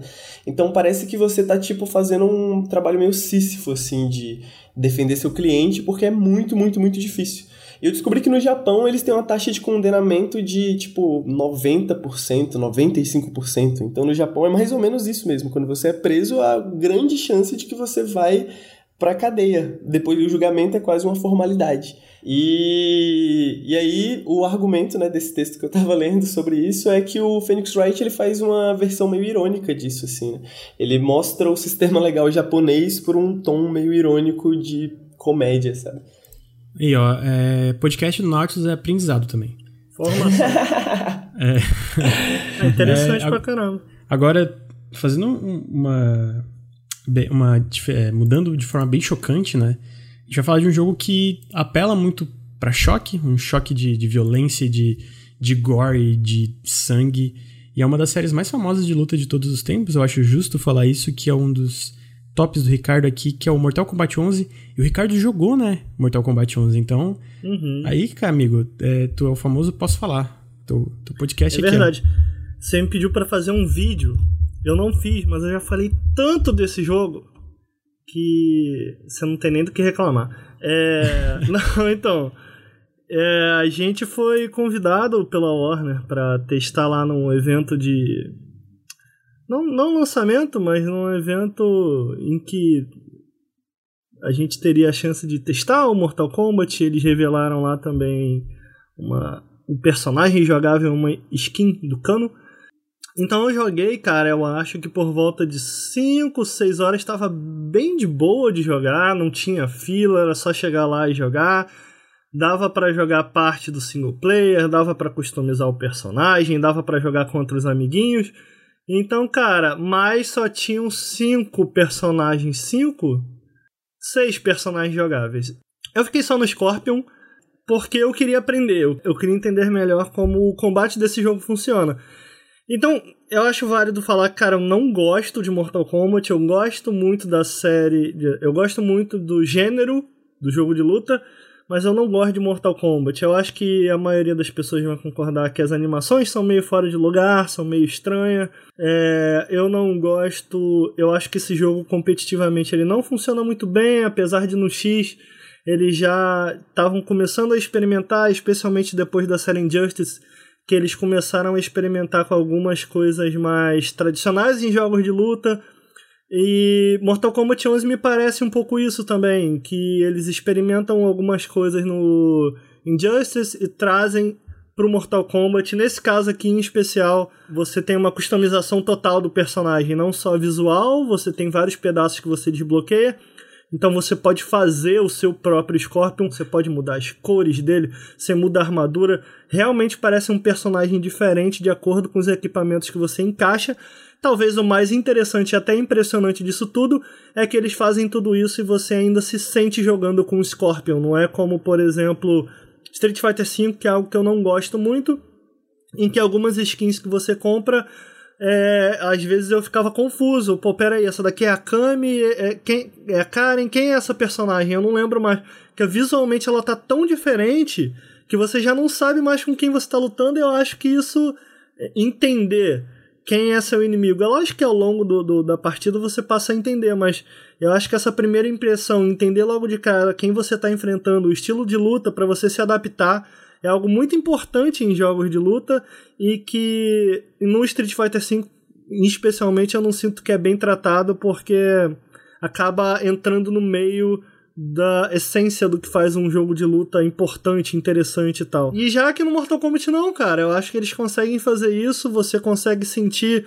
um, um senso de posse muito enorme no seu personagem, porque você não, não equipa apenas equipamentos diferentes visual, mas você pode mudar as habilidades desse personagem também. Então isso adiciona ainda mais uma camada também na jogabilidade, porque você passa a ter que enxergar como oponente o seu oponente de uma forma diferente, de acordo com o que ele está equipado, e também você tem uma camada a mais pro personagem que você está jogando de estratégia, né? Então, pô, como vai ser o meu Scorpion? Quais golpes eu vou usar? Então, isso muda bastante, cara. Por exemplo, você pode ter um Scorpion sem o clássico Get over here! Você não tem esse golpe. Você pode modificar isso por completo, sabe? São muito customizáveis mesmo, sabe? Então eu achei a customização impressionante, não só na parte visual, como na parte como ela altera a própria jogabilidade, sabe? É muito interessante mesmo essa parte do jogo. É, acho que isso adiciona uma gama de dificuldade no sentido de como eu vou equilibrar isso tudo.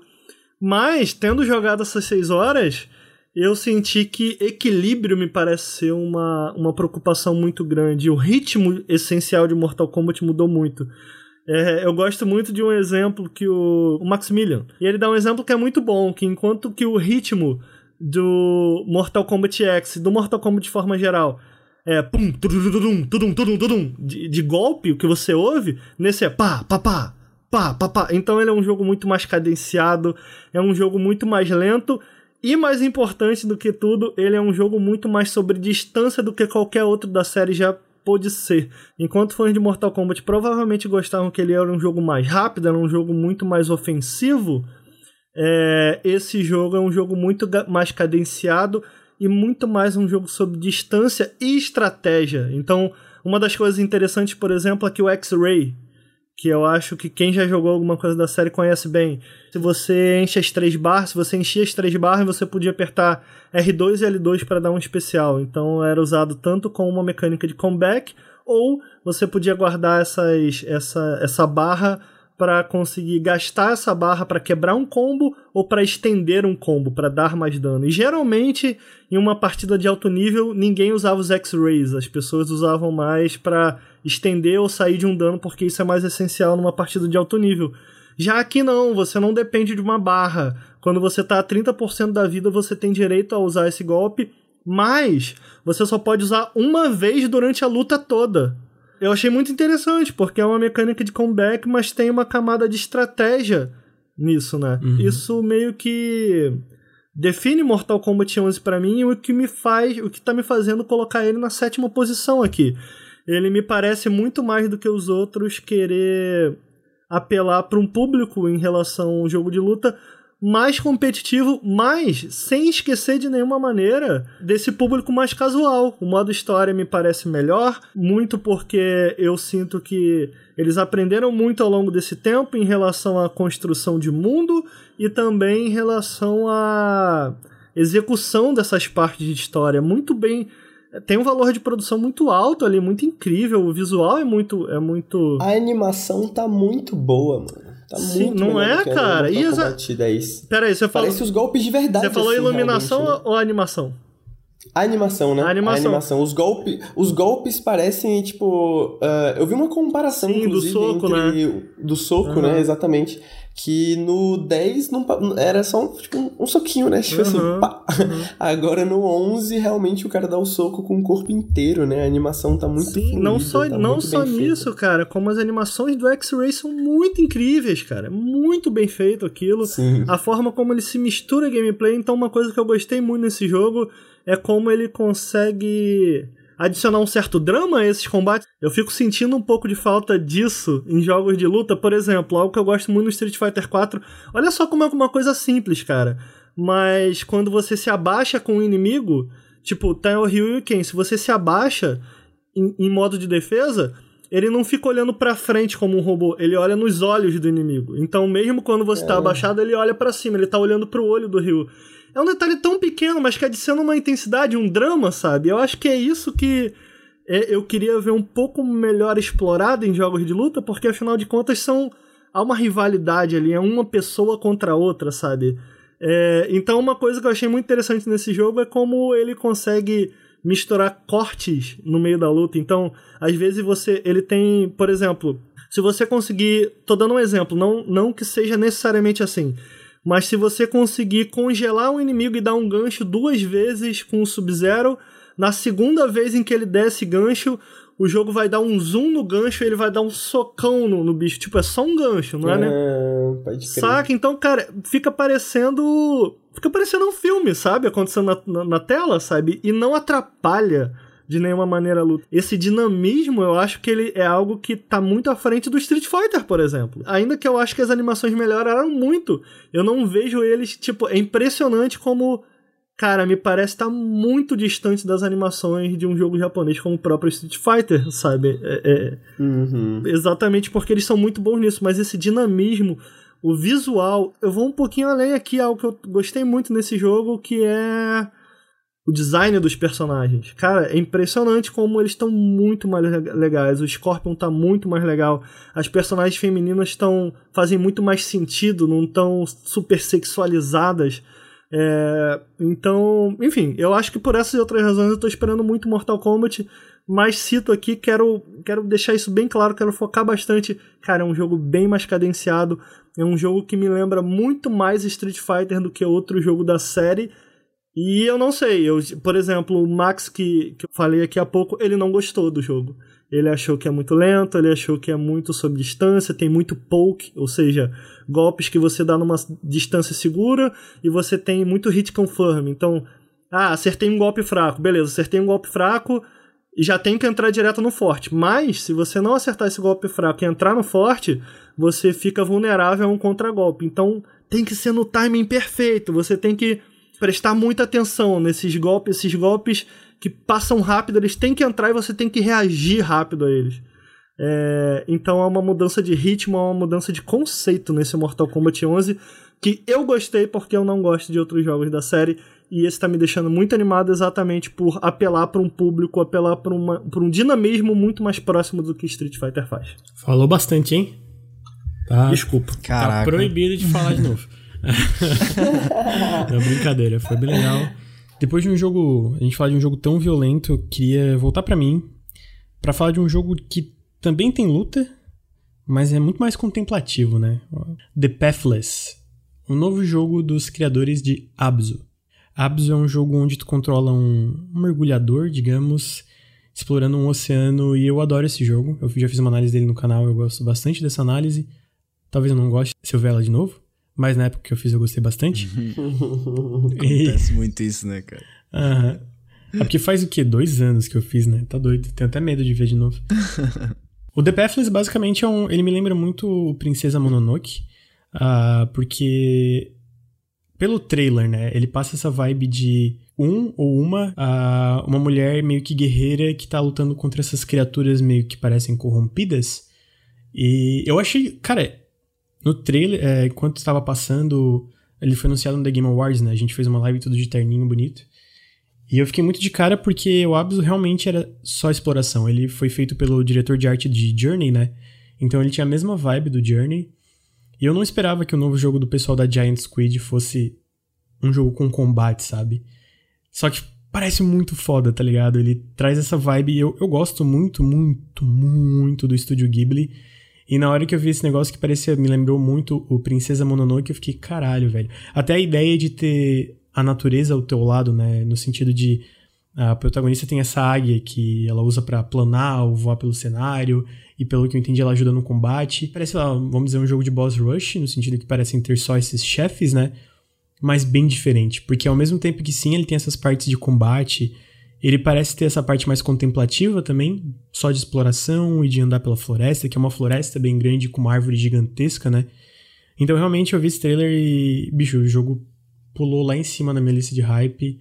E eu não sei se vocês gostam de Abos. Eu acho que o Ricardo eu sei que gosta. O Bruno e o Henrique eu não sei. Eu gosto. Eu não tinha feito essa relação com o Princesa Mononoke, cara. É bem interessante, realmente lembro bastante, né?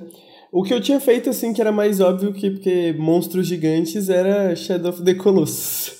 Ah, faz sentido. É meu jogo é que... favorito do PS2, aí eu falei, ah, The Pathless deve ser bom, mata monstros gigantes, como a gente já falou é... aqui. nunca, eu nunca, não tem jogo ruim com essa ideia.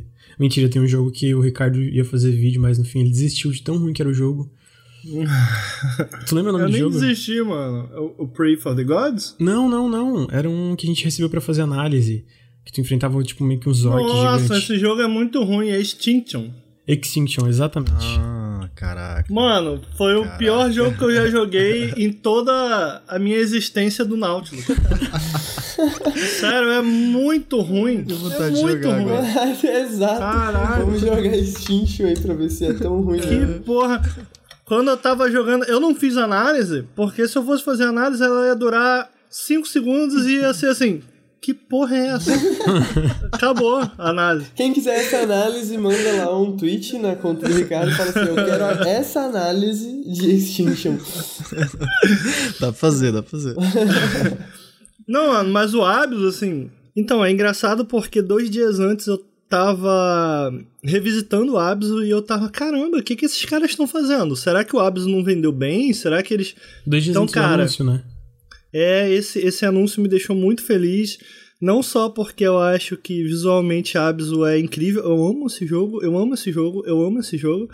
É, ainda que ele. É legal ver eles experimentando um negócio diferente, porque o Abzu ele segue muito a estrutura de Journey, é inegável. Mas eu sinto que ele tem alguns toques próprios que são bem especiais, cara. Co controlar o controle de forma geral, a jogabilidade do personagem é muito gostosa naquele jogo, né? E o cara É. era mergulhador mesmo, né? Ele Sim. fazia scuba diving, que ele fala, né? Uhum. E ele queria passar bem a sensação de scuba diving, assim. Então eu acho legal. Uhum. E a parte audiovisual daquele jogo, ela eu não devia em nada pra Journey, assim, que eu acho que é um, um grande elogio, porque Journey, o audiovisual, é um dos melhores que eu acho que existem até hoje nos videogames, na minha opinião. O fato dele conseguir se sustentar quando a gente faz essa comparação direta diz muito sobre a qualidade do jogo. Então, cara, eu tô esperando pra caramba esse. Não, eu, não, eu não sei do que se trata, eu não sei o que vai acontecer. Nem sabia que tinha combate, muito menos contra gigante. Não tinha noção disso, gente. Mano, tu viu o Mas- trailer? É, eu vi, mas sei lá, acho que saiu da minha cabeça. Eu não lembro de aparecer. Eu lembro que tinha a menina, uma, um gavião, né? É, não são gigantes como colossos, assim, mas são criaturas bem grandes, assim. É, são criaturas bem grandes e parece que, é, Uhum. pelo menos o que tá no trailer, o combate é em movimento. Você tá no cavalo e atirando no- com arco e flecha. ah, que da hora. Cavalo não, né? Vou- Porque eu, é É, que eu lembro ela tá é correndo cavalo. do lado, assim, porque ela corre muito rápido. É tipo É, não, talvez seja isso. Talvez eu tenha confundido com um cavalo, mas seja só ela correndo. É que da hora é meio que eu tô, eu tô nessa meio que igual o Bruno. Eu tô querendo eles puramente pelo jogo anterior, por gostar da empresa, né? O Bruno, o Bruno com After Party, eu acho que é esse o nome do jogo. Então eu tô bem ansioso pro jogo. Esse é The Pathless, se eu não me engano é pra PC e PS4, mas eu não tenho certeza. Enfim, Ah, agora eu queria voltar pro Bruno. Bruno, Oi. é, a gente tava falando sobre criar expectativas pelo jogo anterior do estúdio.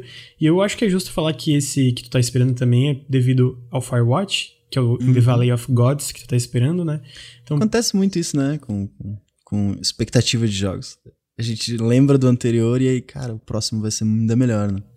sim, o In In the Valley of the Gods, tipo, agora ele, você tem um personagem acompanhando você, né, cara? Então, Uhum. meio que essa interação que não existia isso antes no Firewatch, né?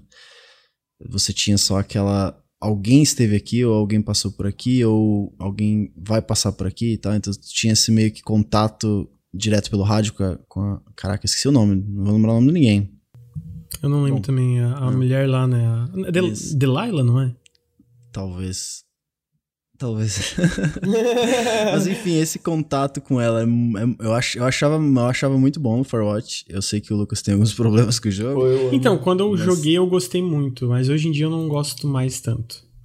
Eu acho tão orgânico esse- essa conversa com ela, é tão legal. Eu, me- eu realmente me preocupava com ela, me interessava. Cara, o que tá acontecendo? É muito bem escrito. Não, E a parte acho que- conversacional é maravilhosa, assim. Uhum. Isso é, o mudou. final realmente tem problemas, mas não vamos discutir isso agora. e, tipo, ter esse personagem do teu lado, e se eles conseguirem replicar esse mesmo tipo de conversa, essa mesma interação, além do diálogo, ser uma interação presente, eu acho que tem um potencial enorme ali, sabe? Por isso que ele tá em sétimo na minha lista. Eu ia dizer que a Campo Santo foi comprada pela Valve, né? Então. É, eu ia falar disso. pode falar, pode falar, se achei Não, engraçado. então, é, agora. é, e parece que eles estão mantendo completo controle criativo de tudo, né? Mas. É, bom, parece, me parece que foi bom pra eles, né? Então acho que eles dão com mais estabilidade, bastante controle criativo. Acho que Firewatch foi bom, não tem por que ser ruim, tá ligado? Uhum, total. É isso que eu ia falar, né? Que agora basicamente os caras têm orçamento infinito, digamos assim. Dinheiro infinito. É, e assim, eu sempre fico feliz, não quando esses estúdios ne- necessariamente são comprados, mas quando eles ganham estabilidade financeira pra fazer o que eles querem, sabe? É, e foi a escolha Isso. deles, né? O texto deles lá que eles postaram Uhum, falando total. que eles estão felizes. Agora as skins de CS estão pagando aventuras narrativas por ruínas. É isso. É. Me lembra um pouco do caso do pessoal do Gran Blue Fantasy, né? Que foi a Platinum que fez. Os caras estavam ganhando tanto dinheiro com gacha, aqueles negócios mobile, gacha, sabe? Aham. Que fizeram um estúdio de animação, fizeram um estúdio de jogos tradicionais, tipo, expandiram pra Caraca. tudo, tá ligado? E Realizando Tá tudo legal. sonhos. É, não, o Máquia, que é um filme que saiu desse estúdio de animação, é maravilhoso. Então, falei, vai na fé, meus amigos, gastem esse dinheiro dessa forma. Eu estou aqui apoiando. É, mas agora já dando um, um- Ricardo, eu sei que essa franquia tá no teu coração. Sim, tá na tua alma, tá na, da tua empresa, do teu coração, que é a SEGA. Então me fala, Ricardo, o que que tu espera de Streets of Rage 4? Rage, é, tá certo. Esse, esse daqui é bem simples, na verdade. É Street of Rage, né? É 4 ainda por cima. E é feito pela galera que fez o. pelo Lizard Cub, que fez o Underboy. Acabou, mano. É tudo que eu preciso pra. Bicho, eu- por favor, eu quero esse jogo pra amanhã, velho. Caraca, cara. Esses caras do, do Underboy, eles são magos, mano. Como é que eles fazem aquilo? E eles respeitam a frame data das coisas, só que eles são tão bons no que eles fazem, as animações, que mesmo na mesma quantidade de frames, eles mudam uma posezinha, uma coisinha. A- a- os golpes parecem mais fluidos, responsivos, é impressionante, bicho. Mas o 4 é completamente novo, né? Então, Então, é isso que eu tô querendo dizer. E aí eu quero muito ver eles agora reinterpretarem e, cara, livres. Bicho, é, é uma combinação muito perfeita. Eu, quero muito esse jogo. Ele- Eles usarem tudo que eles sabem, mas agora com essa liberdade maior, saca? Então, é mais um exemplo de um jogo que eu tô esperando muito, puramente porque o anterior foi muito incrível. É. Agora eu queria entregar o Ricardo aqui. Ele se diz o maior fã, o maior fã de Sonic. E ele não jogou Sonic Mania. É isso aí. Só Uhum. queria fazer um É. Não joguei ainda. Porra, eu não joguei, mas eu não sou o maior fã, cara. Não, aí o Ricardo fala que Sonic é melhor que Mario. Então é assim, né? Louco. Não, eu não acho. Eu tenho argumentos, porque contra. fa- Não, peraí, peraí, peraí. É isso, isso que eu ia falar. Contra fatos não há argumentos. Então, eu queria dizer que é um fato, que Sonic é melhor que Mario é apenas um fato. Acabou, acabou o podcast, acabou. Acho que o Ricardo tem que. Encerrou a parte de hype dele. Então, Ele nem tá vai poder falar de Hollow Knight, tá proibido. Não, mas o que eu ia falar, mano, é que agora isso me fez pensar no, no bagulho que o Lucas falou no, que, no começo da gravação. Que ele falou que esse ano tá bem promissor, né? E E na verdade, pensando bem agora, pensando no que a Capcom tá fazendo, pensando no que a SEGA tá fazendo, eu acho que tá, tá realmente bem promissor, né? Porque parece que nesses últimos anos, assim, um último um ou dois anos, a, essas empresas têm dado um pouco mais de liberdade pra galera brincar com as IPs dela, né? Tipo, chegando um pouco mais no ocidente também, né? Então, mais acessível aqui pra gente agora, né? Tipo, eu, eu acho que a o... SEGA eu ia dar o exemplo Sega... do Streets of Rage e justamente do Sonic Mania, né? Não, não só isso, eles têm esse time na... Muito de, dessas iniciativas são encabeçadas pela SEGA da Europa, né? E eles têm um negócio lá chamado SEGA Searchlight, que é basicamente um time que procura outros times e ideias para fazer incubação e criar jogos. Então, o Sonic Mania eu não tenho certeza se nasceu disso, mas eu acho que Streets of Rage 4 veio disso. O Two Point Hospital veio disso.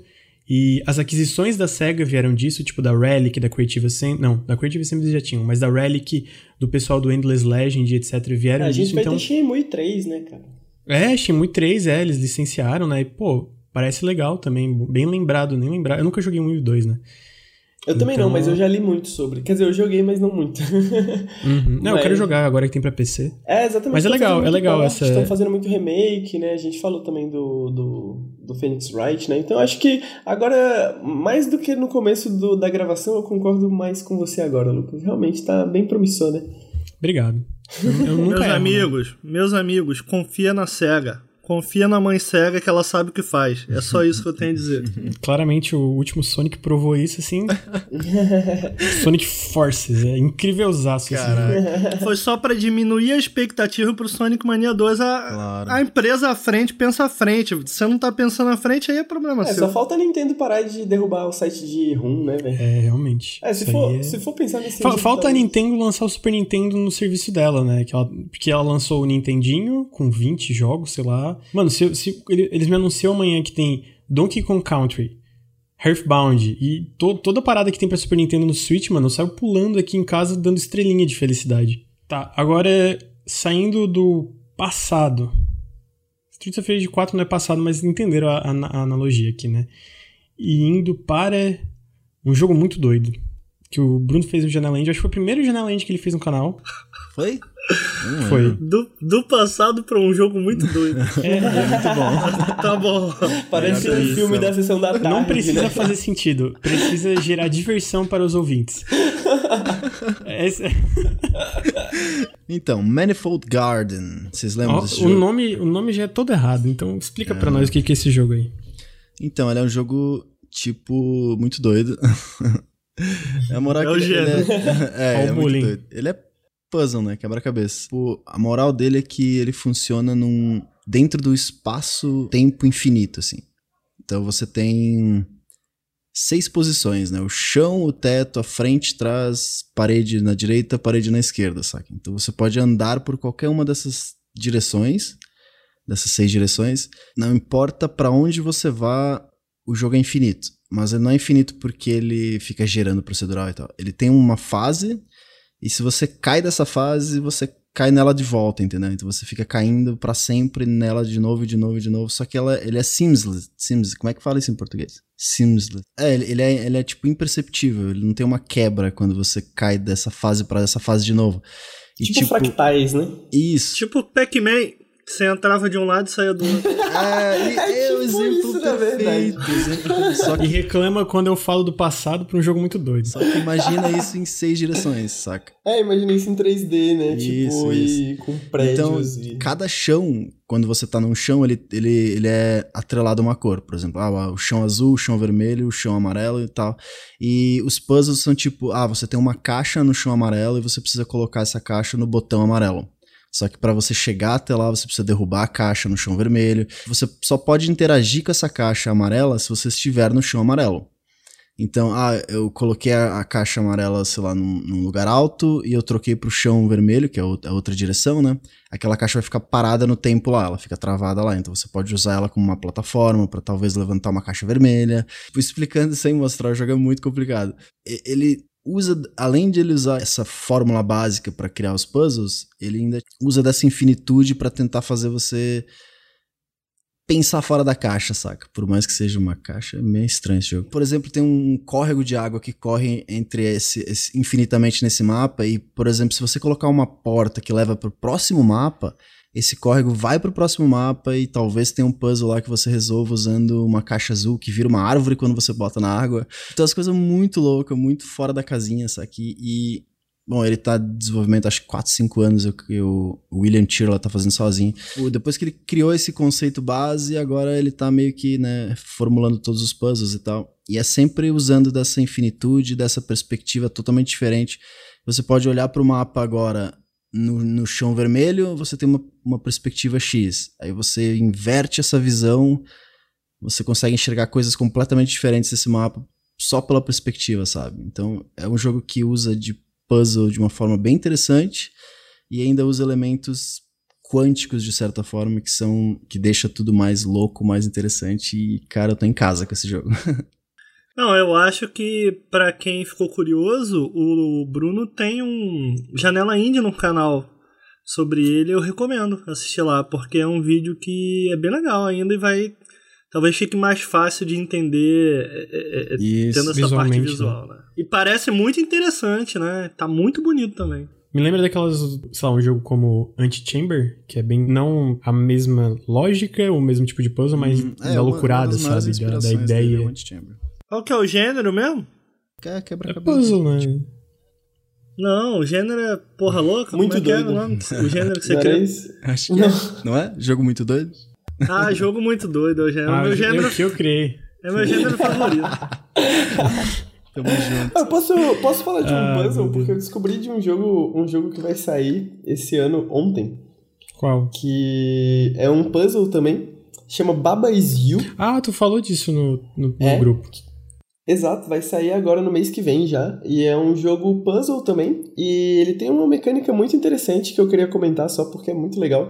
Que você modifica as regras do jogo movendo blocos, né? Então, por exemplo, você tem lá wall, aí você tem um bloquinho para parede, um bloquinho que fala é e um bloquinho que fala para, né? Aí tá lá, parede é stop, né? Aí a parede você não consegue atravessar a parede, aí você transforma a parede, coloca lá parede is água. Aí a parede vira água. E aí você vai movendo esses bloquinhos e controlando as regras Caraca, do jogo. Caraca, adorei. Adoro lógica. Assim. os puzzles também. O trailer, é, o trailer é muito doido, tipo, muito doido. Como é, que é o é nome? Do... Baba is you. E aí o trailer começa isso, né? Tipo, tá Baba is you. Aí eles trocam o Baba por outra coisa, sei lá. Ar-condicionado is you. Eu falei ar-condicionado porque eu tô com calor. e aí tu vira um ar-condicionado, sabe? Então, é realmente, eu, pelo trailer, metade dos puzzles eu tenho certeza que olhar para isso e falar, eu sou muito burro, eu não vou tentar. Tem um jogo chamado Snake Bird, não. você já ouviram falar? Sim.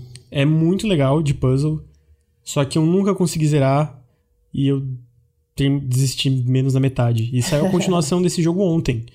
E que é Snake Bird e outro nome junto. Então, tem uns jogos, jogos de puzzle de que eu olho e fico, é, mano, eu sou muito burro para essas coisas. Não, não adianta eu tentar, sabe? Pequenos uhum. jogos de puzzle que o Lucas não consegue jogar. Mas eu, cara, eu gosto muito desse Snake Bird, eu só queria ser mais inteligente para conseguir zerar ele. o jogo deve ser impossível. É muito frustrante ser burro. Não, o Bruno, joga live dele. Aí não, fica. Não quero passar vergonha pedido. ao vivo, tá maluco? É. Jogo de puzzle é foda, né, mano? Se o cara não, cara não resolve, fica, coisa muito mano, idiota, muito. O chat inteiro. Oh, burrão. Eu curto, mas também não consigo, também é foda. Mas falando sobre... Eu quero aproveitar que a gente tá falando sobre um jogo muito doido e continuar com o Bruno. Porque de jogo muito doido a gente tem um hum. mestre, né? O Hideo, Hideo Kojima. Eu acho que esse é o mestre de jogo uhum. muito doido. Em quinto lugar na lista do Bruno tá o Death Stranding, tá, que Death Stranding. eu achei maravilhoso pelo último trailer, mas eu não entendi nada. É por isso que eu tô amando, né? Porque eu não entendo nada. Então explica o jogo pra gente, mano. Caraca, aí fica difícil. Então, você explica é um carinha que tem que levar explica um bebê pra algum lugar e você anda. Não, não, o bebê parece que é o mesmo, por exemplo, o ah, bebê é. é o Norman Reedus, só que quando ele é jovem. Não. Porque se aquela criatura te pega, ele te envelhece e aí o bebê vira o Norman Reedus adulto. Por isso que tu. Tu, tu aparece pelado, sabe? Que tipo, o Norman Reedus aparece pelado. Caraca, mano, explodiu minha cabeça agora. Então é a mecânica de morte do jogo. Eu li isso numa thread gigante. E aí eu não lembro de, do, de mais de nada. Mas parece que o jogo também é inspirado um pouco por Lovecraft. Uh, assim, no sentido de criaturas e tal. Eu, eu até acho que faz sentido porque o Silent Hills, né, que era o que ele tava fazendo antes da Konami. Uhum. Bom, fuck Konami, Sim. né? É, e ele era com o Del Toro, né? E o Del Toro tem essa coisa que ele sempre quis fazer um projeto. Ele queria fazer um filme da, das nas Montanhas da Loucura, mas no fim não conseguiu. Eu acho que era nas Montanhas uhum. da Loucura, então eu acho que talvez. Sim, era assim. Então talvez tenha ido um pouco disso pro Kojima, né? Mas, bicho, esse jogo parece muito doido e eu fico muito feliz que a gente tem um jogo que é uma mega produção gigantesca, claramente milhões e milhões investidos, que seja tão louco, tão diferente, tão uhum. bizarro como isso, sabe? É, por mais que o Kojima tenha errado muito, ele errou muito, eu acho que ele tem umas ideias que fogem muito da, da caixa e são interessantes de ser exploradas. E ele tendo essa liberdade de tentar com um orçamento gigantesco, acho que pode sair coisa muito boa. Pode sair algumas coisas ruins também, né? Mas pode sair coisa muito boa. E todo esse, esse último trailer de 10 minutos, que é praticamente só ele andando, me animou muito, saca? Porque realmente é isso que eu quero. Eu quero um, andar, explorar e entender o que tem nesse mundo sem necessariamente ter que ficar matando gente, ter que ter uma mecânicazinha de combate, uma mecânicazinha de RPG, uma mecânicazinha de survival, saca? Eu quero que ele realmente entregue algo diferente daquilo que a gente tá tão acostumado nesses jogos de open world e tal. Uhum. E eu acho que se alguém pode fazer isso, tendo a liberdade que ele tem, acho que é ele mesmo, né? Uhum, total. Por isso que eu tô tão animado. Queria dizer que o Kojima é gênio e quem discorda é falha de caráter. Olha aí. Eu, eu, gosto. Não esperava por essa. Não, não, eu também achei que o Henrique não, não gostava, não sei porquê. É. Pô, eu, eu acho que o. o, o você estava falando né, de ser uma grande produção e ser tão estranho, né? É, e o Bruno falou do Kojima ter várias boas ideias. E eu concordo com isso, eu acho o Kojima muito genial. Eu acho que Metal Gear Solid, Metal Gear de maneira geral, é meio que uma falsa série, né? Tipo, é, é uma falsa. É um falso jogo sério, né? Tipo, ele parece um jogo sério, parece que tem uma coisa séria, mas por trás disso tem muita coisa estranha também, né? uhum. né? Então ele sempre gostou de dessas bizarrices, né? Os jogos antigos dele, tipo Snatcher, é tipo uns bagulho muito. É, eu nunca joguei o Snatcher, mas eu gosto muito de da série Metal Gear. Eu acho que o 3, Metal Gear Solid 3 é Bicho, eu, é muito. É, eu botaria numa lista melhores jogos já uhum. feitos facilmente, assim, sabe? E eu amo o 4 também, fale mal. Eu nunca joguei o 4. muito 4. Eu acho 4 eu acho que foi o único que eu não joguei da, da série Metal Gear Solid. O 4 é, é total é, carta de amor. Pô, é, é, o que eu queria, é. saca? Tamo aí, é, dá um abraço. Não, vou protegê-lo para sempre. Caraca, chorei muito. E agora eu queria ir pra minha lista, que é o um jogo que, assim como o que o Kojima faz, que é criar uma identidade nos jogos dele, que a gente sabe quando é um jogo do Kojima, eu acho que é justo falar que a gente sabe quando um jogo é da Remedy, que é do Alan Wake, do Max Payne, do Quantum Break, que eu acho que foi o jogo mais fraco deles, e agora também do Control, que pessoalmente estou esperando bastante esse jogo. Eu acho que eles erraram, eles deram uma tropeçada no Quantum Break, eu acho que muito porque ele é um jogo que teve problemas de desenvolvimento por causa da série live action. Eu acho que a série live action mais prejudicou do que ajudou o jogo. Uh, eu acho que ela é meio sem sentido ali no meio, né? Mas assim, eu acho que ainda tem uma mão da Remedy ali que ela cria os mundos dela de uma forma muito única, né? Acho que ela tem uma, uma vibe muito legal. Todos os jogos da Remedy me, me conquistaram, me fizeram me interessar por causa disso. E Quantum Break não é diferente, eu ainda tenho um carinho por ele, apesar de eu não recomendar. E, e, o Control, pelos trailers que eu vi, eu achei muito legal. Cara, eu achei ele muito legal por uma razão também. Uh, eu não sei se alguém aqui conhece SCP. É, o nome é Secure Control Protect. É basicamente uma creepypasta que é de uma organização. Então é uma creepypasta gigante só de SCP. Gigante que é de uma organização que protege a Terra de coisas paranormais. Ah, eu então, sei basicamente. Nossa. O que, que é creepypasta? Cara, como é que eu vou explicar? É meio que uma. São fóruns. Eu, eu, eu, vou tentar explicar que são fóruns que dividem histórias assustadoras que todo mundo, todo mundo que tá falando sobre ela trata como se fosse uma história real, entendeu? Conspiracionismo de otaku, é isso? Não, não exatamente. É meio, é meio. É tipo fanfic de horror, mas que você coloca como se fosse verdade. Então, tipo, uma creepypasta okay. famosa era Pokémon. de Pokémon, por exemplo, que tinha uma fita de Pokémon que tinha vários Pokémons modados, né? E aí tinha essa fita de Pokémon que todos os Pokémons que você matava viravam lápides quando você chegava na Ghost Tower. E tinha erros bizarros e sons estranhos. E aí a pessoa. Mas isso não aconteceu? Não, não aconteceu. E as pessoas escrevem como se fosse de verdade. Ah, tô confuso. É, então, é. elas escrevem como se fosse verdade. É, esse eu diria, eu diria que Creepypasta se assemelha um pouco à lenda urbana. Hum, é, só que na internet, entendeu? internet. Lenda urbana Só, de internet. Lenda urbana de internet. E, cara, tem umas que são muito zoadas, mas no meio disso tudo tem umas coisas muito legais. Tem uma história do Zelda Majora's Mask que eu lembro até hoje, que é muito assustadora e eu tive pesadelo é, lendo essa história. E, tipo, eles são inspirados por essa outra seção que é o Secure Control Protect, que é bem famosa é, pro pessoal que acompanha esse tipo de coisa, né? E basicamente é isso, sabe? É uma organização, é uma organização secreta que protege a humanidade dessas coisas. Então, tem muita coisa que veio do creepypasta, tipo aquela ideia do monstro que quando tu não tá olhando para ele, ele chega perto de ti. Uh, isso veio do creepypasta, sabe? Aquela ideia do monstro... Slenderman, né? Veio do creepypasta. O Slenderman? Uhum. Eu, eu, é, veio, veio do creepypasta. A do SCP especificamente veio esse do monstro que não olha, quando tu não tá olhando. E tem outros de um que se tu olha para ele, em qualquer... Ele pode estar tá indo... Cara, bicho, ele pode estar tá 10 mil quilômetros de distância. Se tu pega... Se teu olho pega em contato com ele, ele vira essa criatura com o rosto dele, desculpa. Ele vira essa criatura que destrói tudo no caminho, sabe? É meio que mortal. Então tem várias coisas que criam esse mito do SCP.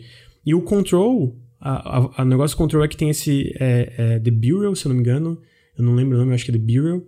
Que é uma organização que protege a Terra do, de, desses negócios. Então quando tu entra nesse, nesse lugar, que é essa construção, tu vai entrando nos corredores, ele vai se moldando, na verdade, né? Um prédio infinito, na verdade. E tem essas coisas que estão tá, sendo contidas. Então, dá alguma coisa errada, toda essa organização meio que tá entrando em colapso. Enquanto tá andando com a gente principal, a protagonista, que eu não lembro o nome, uh, tu chega numa parte que tem um cara olhando uma, TV, uma, olhando uma geladeira. E ele tá desesperado, porque ninguém mais responde ele e tá na hora de alguém trocar, porque sempre tem que olhar, alguém tem que ficar olhando essa, uh, essa porta de, dessa geladeira. Eu acho que uma geladeira ou uma TV, não lembro agora e não tem ninguém para trocar, e ele tá, gente, socorro, não sei o que eu faço, não posso parar de olhar, porque se alguém para de olhar para isso, vai acontecer algum desastre. Ninguém sabe qual desastre, mas vai acontecer algum desastre, sabe? E é toda a vibe do SCP, eu acho que num jogo isso funciona muito bem. E aí tem vários lugares que tu vai, tem essas. meio que. É... Sabe quando tu vai num museu e tem aquele, uma estante de vidro com várias coisas dentro? Dividida assim? É a mesma lógica, sabe? Tem várias coisas que são meio que já é, coisas de vidro, estantes, assim, essas coisas de vidro com coisas dentro que podem ou não ser um perigo. E, bicho, essa vibe com, com essa estrutura mais Metroidvania, que eles falam que o jogo é de tu ir, voltar pela estrutura e descobrir coisas novas, com essa, essa, essa jogabilidade em terceira pessoa, que eu acho que a Remedy sempre acerta, eu gosto da jogabilidade do Quantum Break, apesar de todos os problemas. E com a vibe meio Psyops do, do PS2, que tu controla e pega as coisas, Meu, sabe? Meio tele, telecinese. Caraca, eu amo e, esse jogo. É, então, essa telecinese. Bicho, eu tô muito no hype, sabe? Eu é, posso eu... quebrar cara, porque eu acho que o Quantum Break foi decepcionante, mas ainda quero muito esse jogo. Mas, mano, eu acho que a Remedy já ganhou no meu coração o direito de fazer eu quebrar a cara milhares de vezes, porque vai ser sempre a empresa que fez Max Payne, né? Então. Tal. E Alan Wake também, né? Eu gosto muito de Alan Wake também. Me fala muito bem, eu nunca joguei Alan Wake, queria terminar. Pô, eu acho maravilhoso. Eu gosto muito de Stephen King também, isso ajuda, né? Então, porque ele é bem inspirado em Stephen então, King. Então, eu não, exato, foi o que me, me me afastar, assim, de Alan Wake, mas me disseram que é muito bom, apesar disso. eu gosto de alguns livros, né? Eu acho que Stephen King tem muito livro ruim também. Eu vou falar com o Ricardo. Ricardo, ficou quietinho no controle porque eu sei que tu acha que vai ser uma merda. Eu, eu, não, eu não vi coisa o suficiente dele. Eu achei. Assisti um minuto, achei horrível e desliguei porque eu só queria Alan Wake 2. É, isso, isso eu compartilho, rolar, tá? Né? Se eles falassem, Lucas, você pode ter control Alan Wake 2. Eu falo Alan Wake 2, por favor, Alan Wake 2. É, eu fiquei tão decepcionado que eu fico triste. Um remake de Max Payne. Hã? Hã? Eu prefiro Alan Wake 2. Ricardo, vamos falar de outra coisa então? Vamos falar de Blasphemous. Cara, eu procurei muito no que que esses caras tinham trabalhado antes. Last é o Last Door, é não é? É maravilhoso é. esse jogo. Ele é inspirado por Edgar Allan Poe. É muito bom, é um dos poucos jogos que eu realmente acho que pega a vibe de Poe, assim. Então. Cara, mas é, é impressionante ver a, a evolução, ao menos visual. Que, não que o Last Door fosse feio, ele tem um estilo próprio. Mas é um estilo muito diferente. Esse jogo tá muito bonito. Esse jogo tá muito bem animado. Ele foi um projeto que arrecadou 333 mil dólares no Kickstarter. E foi engraçado, porque eu achei. Quando eu vi esse jogo no Kickstarter, eu falei: ah, ok, vem aí mais um Souls-like, né? Ou seja, tipo, é aquela coisa que mistura um pouco de Metroidvania, mas tem aquela. Até porque Souls faz isso, mas tem aquela alma de Souls, né? Ou seja, Dark Fantasy um combate mais bem cadenciado, que não necessariamente parece ser o Blasphemous, e talvez por isso eu esteja ansioso para ele, porque ele me parece algo que eu falo muito do Hollow Knight, que captura a essência de Dark Souls sem necessariamente replicar, ou seja, entende o que Dark Souls faz de bom, interage com isso, eu acho que Blasphemous me parece fazer exatamente isso, saca? É um jogo de plataforma bem atmosférico, bem nessa pegada de Dark Fantasy. Muitas vezes os dos chefes, dos inimigos que a gente vê, tem esse esse design, essa estranheza, eu não sei Dark definir, sabe? Fantasy Que é o gênero perfeito. Eu tava pensando aqui como que eu É. definiria, porque tem, tipo, esses inimigos que ficam se batendo antes de você chegar, tá ligado? Bagulhos bizarros. Sim. Ele é muito sobre religião também, né? Que tá dentro do Dark Uhum. Fantasy, eu acho justo É, falar. total. Uhum. Ah, o mundo que ele criou, assim, eu não vou lembrar agora, mas é uma ideia de. Cara, eu lembro que eu li qual é a ideia do mundo, sabe? Pra tá tudo como tá. E, bicho, é muito legal. É muito legal, assim. Eles criaram realmente um universo muito interessante. Então, continue, desculpa. Só... Não, sim, eu acho que você complementou bem. Eu acho que é isso, sim. Ele me parece apenas você, você vendo ele em movimento um pouco, aquilo já é aquele jogo que se você vê uma GIF, se você não conhece, nunca viu Blasphemous, viu uma GIF no Twitter, você vai ficar maluco. Fala, caramba, que, que legal isso aqui. Eu- isso acontece muito comigo, né? Então, é isso, assim, eu tô, eu tô esperando muito ele, eu espero que ele seja bom, tudo indica que ele vai ser muito bom, ele tem uma demo já pra quem foi backer que eu não pude jogar, então ainda não consegui jogar ele, mas de tudo que eu vi nele, ele parece estar no lugar certo e o combate parece ser muito bom. Se é que ainda existe um espaço pra Dark Souls Indie, eu acho que talvez possa ser ele ocupando com de uma forma muito melhor do que aquela merda daquele outro jogo lá que ficam pedindo Não pra é gente tão falar ruim dele. assim. Como é que é o nome dele? Isso, Salt Ah, não, Sanctuary. muito ruim, Não é muito tão ruim. Qual o jogo? Não é horrível, ruim. horrível. Ignorem o Ricardo, obrigado. Peraí, qual, Qual é o jogo que o Ricardo tá falando? Salt and É Sanctuary. aquele da. Ah, esse Ah, jogo é Celtic- bom. Ah, não, cara. para. Horrível, Que isso? lamentável. Não, Ricardo tá- Bicho, a Lamentável. Sky Studios nunca fez um jogo ruim. Horrível. Dishwasher 1 e 2 são maravilhosos. Horrível, mano, é- que é- Sector tá errado. tá Horrível, errado, não tá errado. interage, mano. Não interage com Dark Souls. É tipo, Que- eu quero ser Dark Souls, só que Dark Souls 2D. tem a ver com a história? Com, com, com Salt and Sanctuary? Esquece Dark Souls. Cara, é outro você acha- jogo, Ricardo. Não, não, não, não, não, não. Pensa não, que não, ele é discordo Salt and totalmente. Sanctuary, não Dark Souls. Salt and Sanctuary não existiria se não existisse Claro que Dark não, Souls. mano. Não Ah, existiria. Ah, mas tem muito jogar ele, jogo acho- que não existiria. Então, Eu- eu mas que esse é, o ponto. Ele não interage com nada do que Dark Souls faz. Ele tenta apenas reproduzir. Só, cara, é só pior. Tipo, ele tenta adaptar aquilo pro 2D.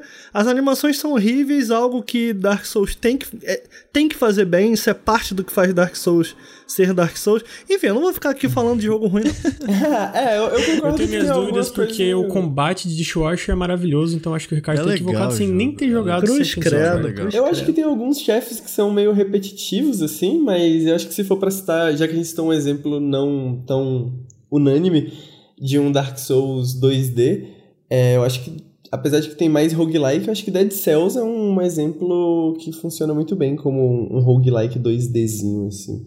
Porque ele tem esse combate pesado também, essa Uhum. coisa de bastante... Concordo, mas eu. É, é bom. Mas ele se distancia muito mais. Eu entendo o que o Ricardo tá falando. Que o Salt and Sanctuary é exatamente Dark É, ele é- Souls, só que em É, 2D. o, o Blasphemous, pois é, o Blasphemous eu achei ele um pouco menos, assim, se comparado ao, ao Uhum. Senti... Ele, tipo, ele me lembra mais um, um Castlevania muito pesado, assim, sabe? Tipo, Sim. um jogo, tipo... Tá ligado? Você teria um jogo do, do, pro Super Nintendo e você teria Blasphemous pro Mega Drive, que, tem aquele, que sempre teve essa... É uma, uma adaptação do Berserk pra Mega Drive, tipo. É, exatamente. exatamente.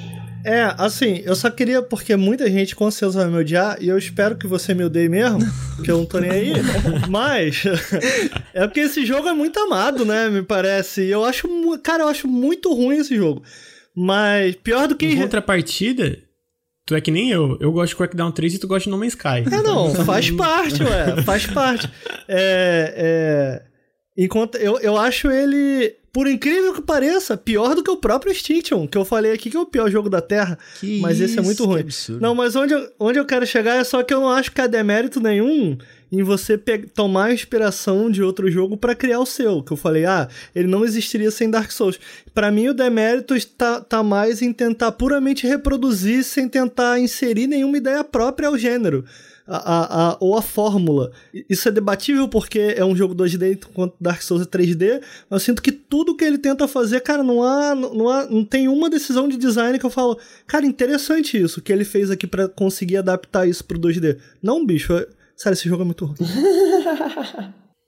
é, agora que o Ricardo para, acabou o rage dele sobre um jogo legal, não, não, eu fico puto. Eu queria falar, eu vou, eu vou, eu vou pro Henrique. Henrique, teu último jogo, que é o terceiro da minha lista, que é, meu Deus, o primeiro jogo. Eu acho que o primeiro jogo eu posso falar que é o melhor roguelike já feito. Roguelite, né? Porque ele é roguelite. É, ele, inclusive, ah, ele talvez seja o responsável, né, pra gente ter tido. É, popularizar é, tanto menos, esse né, estilo, mas, né? Uh, há alguns anos atrás, né, 2016, assim, né, que tava todo jogo que era roguelike, é muito culpa de Spelunk. Spelunk. E a gente tá para sair agora em 2019. Se der tudo certo, se os deuses de Spelunk quiserem, no caso do Derekil, que é um deus, é Spelunk 2. Henrique, fala pra mim o que que. É, é, eu, eu, acho que não precisa falar muito, né? Porque é Spelunk. É Spelunk, gente. Tipo, tipo assim, ó. Spelunk. É praticamente um jogo. É um dos poucos jogos que eu falaria, cara, é, é, ele chega perto da perfeição, assim. Ele chega perto da perfeição. É, eu... Então o que que tu espera no 2, o, o, Cara, eu espero do 2. Eu não espero muito do 2, na verdade, não. Eu acho que Spelunk 1 ele é uma experiência muito completa, então eu tô esperando só que eles não caguem com tudo, porque isso às vezes acontece, né? Mas eu acho que Spelunk 2 não vai ser o caso. Eu acho que eles vão vai ter algumas novidades e tal, mas eu espero que as mudanças aconteçam mais em questão de algoritmo, assim, em questão de da maneira que os mundos são gerados, porque Bom, para quem jogou Spelunk por muito tempo, mesmo sendo procedural, procedural, fica um pouco meio que gravado assim, né? Qual que são os caminhos, quais que são as dinâmicas de cada fase e tudo mais. Então eu espero alguma uhum. alteração nesse sentido. Eu sei que tem muita coisa nova, assim. O fluido tá muito diferente, o... Uh, os próprios personagens estão bastante diferentes. Eu não sei como é que isso né, passa pro botão ali, qual é a sensação, mas Fluido fala tipo a lava. É, a lava, a água, ah, essas coisas. Entendi. Assim. Realmente tá bem diferente. Te parece realmente ter um impacto. É, né? exatamente. Não só virar aquelas bolinhas, ela tem tipo um, um impacto dentro do mundo do jogo. Então ela cai e se ela cai em ti, tu cai dentro da água. Exatamente, novo, exatamente. As explosões das paredes parece estar, tipo, diferente. Agora tem um, uma montaria, né? Tem, eu não sei se é algum... Tem co-op online. É, vai também, ter co-op né? online agora, coisa que não tinha antes. Uh, co-op do modo história e tal. Pô, eu acho que, tipo assim, eu quero só que. Não precisa ser muito, sacou? Tipo, basta colocar o número 2 lá e lançar de novo, que eu comprava de novo, porque o jogo é muito bom. né? então, eu realmente tenho aquele medo de. Cara, como é que tu continua esse Spelunk, sabe? Porque ele realmente, quando eu falo que ele, para mim, ele chega perto da perfeição, é porque dentro do que ele se propõe, eu não consigo pensar em defeitos, sabe? Eu, eu penso, cara, como é que tu faz uma continuação disso? Daí, obviamente, o Derek Yu, eu acho que ele é um cara que manja muito de game design. Ele provou isso, provou isso no Aquaria, que eu adoro Aquaria. Ele provou isso no Spelunk original, em pixel art, que eu joguei muito ele, depois o remake, né, que é o Spelunk Mano, tudo que eu sei de atualmente popular. eu devo ao Derek Yu. Porque. Não, o Bi, ele, ele, ele, é muito bom. E o. Não, eu ia falar só que ele tinha um blog chamado Tig Source, que tinha um fórum também, que nos anos. logo antes ali da explosão. O Tig Source? É, Desculpa. o Tig Source era do Derek Yu. Ah, eu acompanho. É, então, o Tig Source ali, mano, um pouquinho antes de 2008 ali, antes da explosão indie, né, com Brad, World of Goo né, World of Goo e Bread, que foram os jogos que marcaram assim o começo do indie, né, ali por volta de 2008. Já antes disso, o Tig Source já existia e já colecionava muito jogo gratuito, assim. Ele já mostrava muito jogo gratuito, muito jogo doujinshi, né, que é tipo uns jogos amadores eh, japoneses também, que tem alguns maravilhosos que eu gosto de jogar até hoje. E foi lá que ele lançou pela primeira vez o Spelunk, né? Que é a versão gratuita dele do, do Spelunk. Acompanhando lá que eu conheci muita coisa. O Rain World, Rain World, que hoje para mim é um dos melhores. Eu fui, ele, foi, ele ficou em segunda menção rosa em 2017. Eu conheci no Tig Source, então tem muito jogo que surge de lá, sabe? Cara, é um fórum muito legal, mano. Eles entram em detalhes, assim, tipo, realmente em detalhes nos devlogs, em como a gente tá fazendo o jogo, sabe? Então muita coisa veio de lá. E eu descobri muita coisa lá legal. Lá pra 2008, se pá que essa lista ainda existe, talvez possa ser encontrada, mas lá pra 2008 eles já tinham uma lista de melhores jogos gratuitos, assim, e, por exemplo, o jogo preferido deles era Cave Story. E isso foi, uhum. tipo, três ou quatro anos antes de sair o remake de Cave Story pra, pro Steam. E aí, Spelunk né? Que Aquaria também, todo o processo de Aquaria, o Derek Yu falou por ali também. Então, a, o Tig Source foi a casa de muita coisa indie que saiu e que tá saindo até hoje, tá ligado? Tipo, tem muito, muito, muito dev que cresceu ali. Eu acabei de abrir aqui só pra ver, por exemplo, a gente falou do, do Disco Elysium, eles têm um devlog lá que eles falam. Então, tipo, eles falam basicamente como é que a gente foi da parte técnica para virar uma parada que o Ricardo falou, é, uma, meio que uma pintura. Tipo, eles mostram certinho, passo a passo, como é que isso acontece. Então, bicho, para quem é interessado em game design, como é que as coisas. Como é que vira, tipo, de código e coisas desconexas para uma coisa conjunta que a gente gosta tanto, maravilhoso, o, sabe? É tigsource.com. O thread lá do Return of the Obra Dinn tem umas 100 páginas, ele detalha tudo. Sim, tudo, detalha tudo, tudo. É, é, o, o, blog, né, que é o site, né, o tigsource.com mesmo, ele hoje em dia não é muito mais atualizado, mas eles ainda têm o database, né, que eles atualizam ainda. Que, que, na verdade os usuários atualizam, eu acho que eles têm pelo menos, porque não tá aparecendo aqui. É, eu tô falando do fórum, mas né, não é, não, é o site Exatamente, si, o, o, site é muito bom, o fórum é muito bom, o database que eles têm é muito bom. O, o meu ponto é justamente, mano, que o TIG Source é responsável por metade do que a gente entende de cena indie hoje em dia. É, foram uhum, pessoas que total. cresceram lá, foram pessoas que aprenderam sobre game design lá, foram pessoas que conheceram jogos diferentes lá, né? É, o Anodyne eu lembro que eu vi lá. Não, o Anodyne não. O Even the Ocean eu vi é, lá o primeiramente. O que é o, lá também. É, então é muito legal, assim. Então, gente, resumindo, é, quem não gosta de Spelunk 2 é falha de Quem não tá esperando por Spelunk 2, a gente pode falar que é falha de caráter. Porque o Derek Yu, ele merece ser santificado. Tem essa também. Cara, o, o, meu Deus, que homem. que homem. O subtítulo desse cast pode ser falha de caráter. Se você discorda, Melhor espera, é mais esperar de 2019, falha de é caráter. Uh, o Ricardo não falou nada, eu acho que ele não gosta de Spelunk. Não, eu amo esse jogo. Esse jogo ah, é tá, perfeito. Tava tão quietinho. Ah, não, porque porque level design em jogo de nesses jogos procedurais não funciona. Joga Spelunk. Vai jogar Spelunk. Joga Spelunk, é.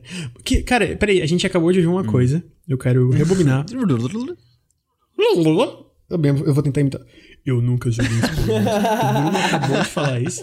Pô, é sério Eu ouvi isso, corretamente. Imitação essa. Sério mesmo. Nunca, nunca, nunca. Pô, Bruno, você tipo é então, hoje. eu acho que o Bruno devia por, por, Vamos pausar o podcast pro Bruno por poder mim, jogar Spelunk? Por mim. Não, não. Eu, eu quero o Bruno fazendo live Nossa, nesse jogo. Nossa, é, é, um jogo preciso. super de live, seria da hora. eu assistiria. Bruno, faz, por favor. Então vou fazer.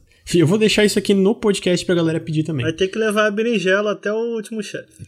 Caraca. Nossa, isso é treta, hein? Nem precisa não, isso é impossível. Mas sério, Spelunk não sei como é um que eles conseguiram, né. Eu realmente eu acho que é um dos jogos que se aproxima muito da perfeição mesmo, assim. Eu acho que... E ele é inspirado... É muito é, de... Ele é inspirado num jogo... É, é, por isso que, é, é o que eu falei, né? Eu acho que dentro do que ele se propõe, ele realmente, bicho... Eu não consigo pensar numa falha, sabe? Tipo, ele, eu não consigo, de verdade, assim. E, e, é, eu acho que talvez a música podia ser melhor, eu não gosto muito da música. É, pode ser. Eu acho que, que tem Talvez. essa também, assim, tipo assim, é... Né, tipo, é, sei lá, eu acho que eu tô velho também, mas... Porque hoje em dia a gente fala, pô, Spelunk, um dos melhores jogos do mundo, para mim, talvez, mano, concorre facilmente aí ao top 1 dos meus jogos da minha vida, assim. Não sei se ganha, mas concorre fortemente. Uh, porém, hoje em dia você fala, pô, Spelunk é um dos melhores jogos do mundo, fica um pouco solto isso, né? Porque tem que entender também o que, que era naquela época, né? Porque, mano, não existia essa, essas mecânicas de roguelike que tinham ficado todas do passado, né? Então, ninguém tinha tentado trazer isso dessa forma, né? No 2D, numa coisa meio Mario, assim, Uhum. pra, pra nossa... Bem mais acessível, né? Porque o Exato. rogue, que é de onde vem o roguelike, ele não, não é uma É, coisa que eu todos chamaria os de jogos de acessível. né? roguelike, né, até jogos recentes, não são acessíveis, né? São, é, apesar de eles serem mais dungeon crawler, né? São mais jogos de estratégia e tal, tal, tal. E aí o Spelunk vem, pô, vou pegar essas mecânicas e vou fazer um jogo de ação, né? Um jogo de plataforma 2D com essas mecânicas, né? E de repente, mano, isso explodiu e todo mundo hoje, aí agora você fala assim, todo, a pessoa já tá cansado de roguelike, né? Fala assim, ah, é um roguelike. A pessoa fala assim, ah, pô, beleza, um- mais um roguelike. Um roguelike é Spelunk, ah! Mas, pô, na época, né, e ninguém tinha isso, né? Ninguém fazia isso. né? Uhum. Não, e ele ainda se destaca, mesmo com um gênero que não parou de evoluir, depo- muito por, culpa, por conta do Spelunk que popularizou ou voltou. Não acho que Rogue foi um jogo popular, então eu acho justo falar que foi o jogo que popularizou é, o gênero, essa forma de se fazer jogo. E ele ainda, cara, eu ainda acho que em termos de level design, eu não acredito que tenha um melhor do que o próprio Spelunk, assim. Eu também. Mas é. você tá errado o em que é bem impressionante. é, mas... É? Era popular? É porque, tipo assim, na... Por exemplo, na Inglaterra e na Europa, de maneira geral, você tinha menos presença de console ali nos anos 90, no final dos anos hum. 80, mas você tinha muito computador. Então, hum. eles têm uma tradição maior com jogo de computador e aí roguelikes, de maneira geral, fazem muito sucesso por lá, sabe? E aí o, o, Rogue, desde a época que saiu, sempre tem uma comunidade muito ativa, até hoje tem uma comunidade muito ativa e inspirou, mano, uma linha gigantesca de jogos que existem até hoje. Alguns muito interessantes, mas todos muito pouco acessíveis também, né? Então, voltando àquele problema. Resumindo, GOT 2019, possibilidade, fica a possibilidade. Uma possibilidade, é uma grande possibilidade. É, se sair, né? Se sair em 2019, a gente torce pra sair.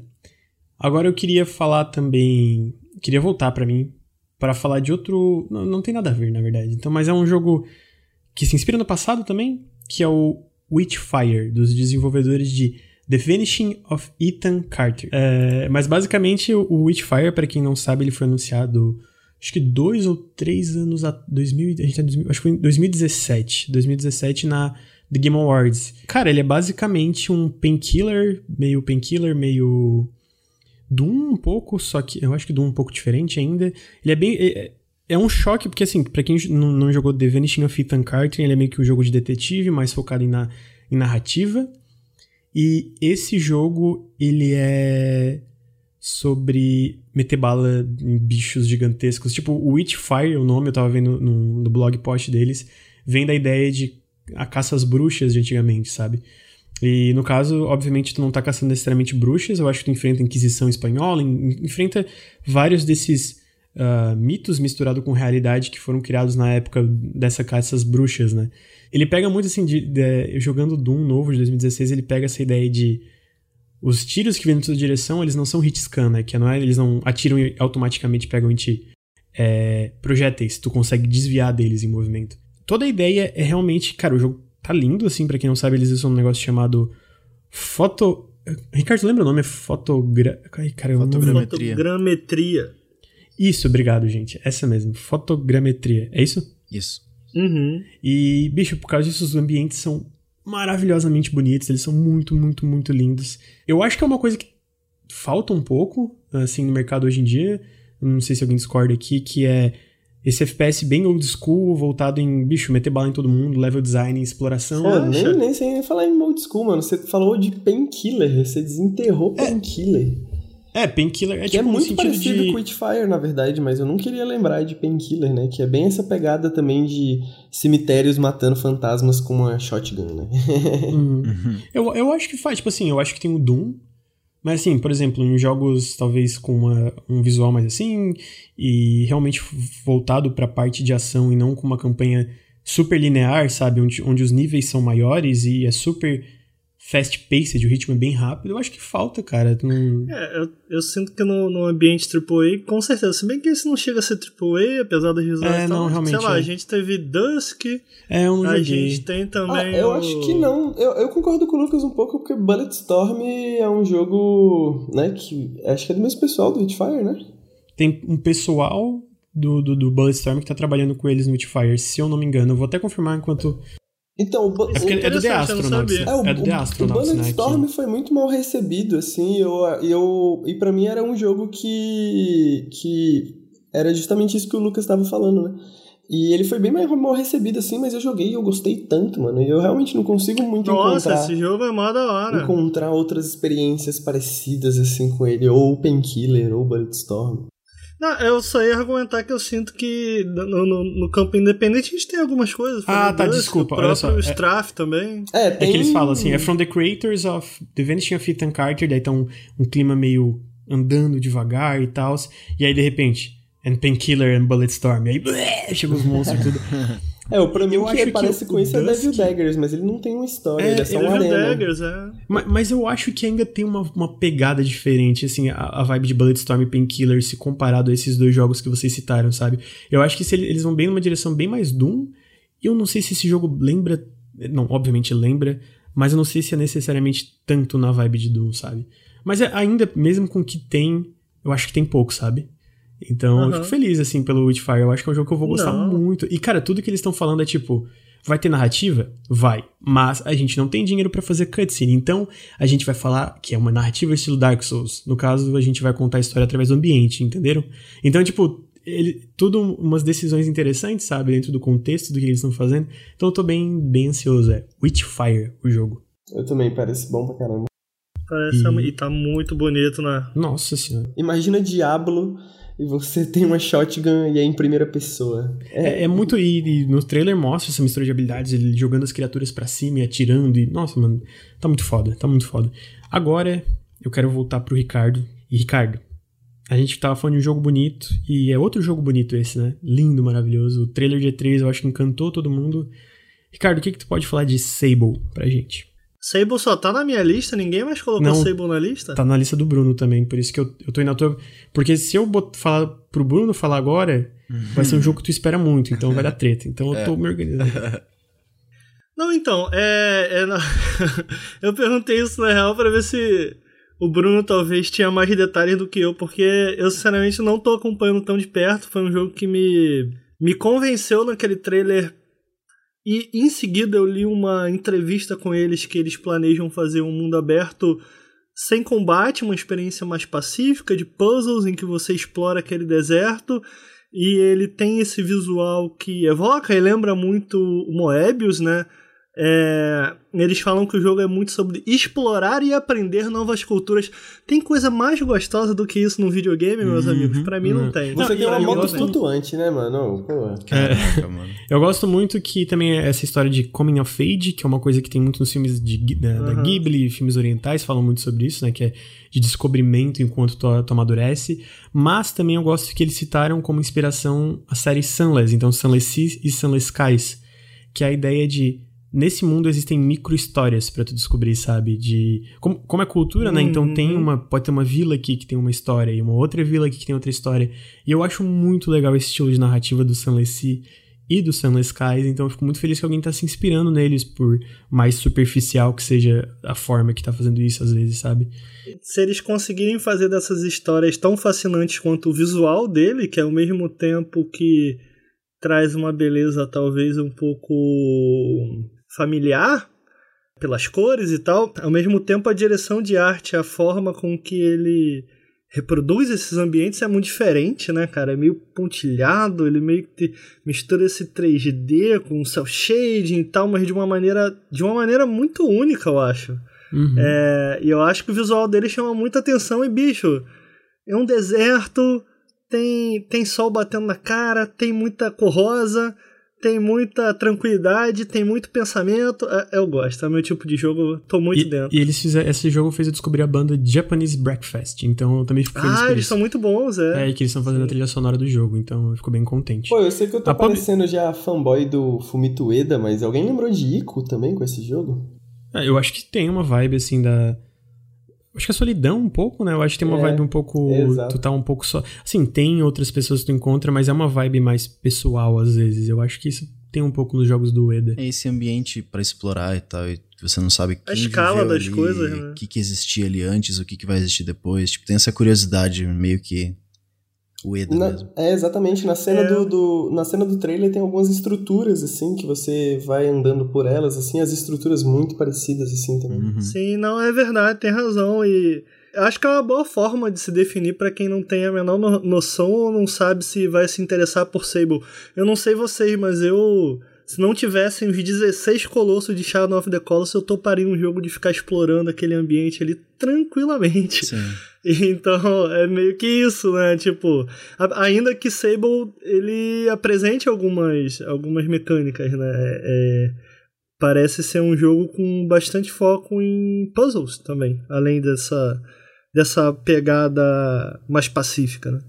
Uhum. É, eu gosto dessa pegada mais pacífica. Eu acho que Shadow of the Colossus, se fosse mais pacífico, seria bom também.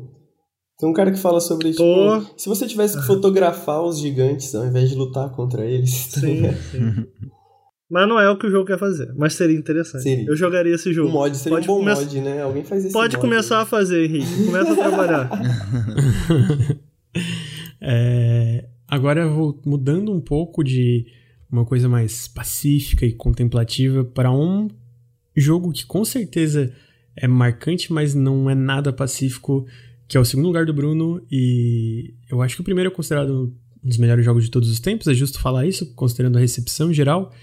Bruno, The Last of Us 2, Bruno. Pode botar a musiquinha aí. ah, cara, eu quero ver, eu quero ver o, o resto, saca? Eu, eu realmente. Tipo, a primeira vez que eu joguei o The Last of Us no Play 3, eu gostei, mas eu fiquei. Ah, sei lá, sabe? Eu não tinha aquela conexão com os personagens, eu não tinha, eu não tinha realmente me importado muito. E eu deixei pra lá. E aí, quando você no Play 4, eu dei mais uma chance, joguei no hard e tal. E o jogo realmente funciona muito melhor no hard. Se vocês não jogaram, eu recomendo.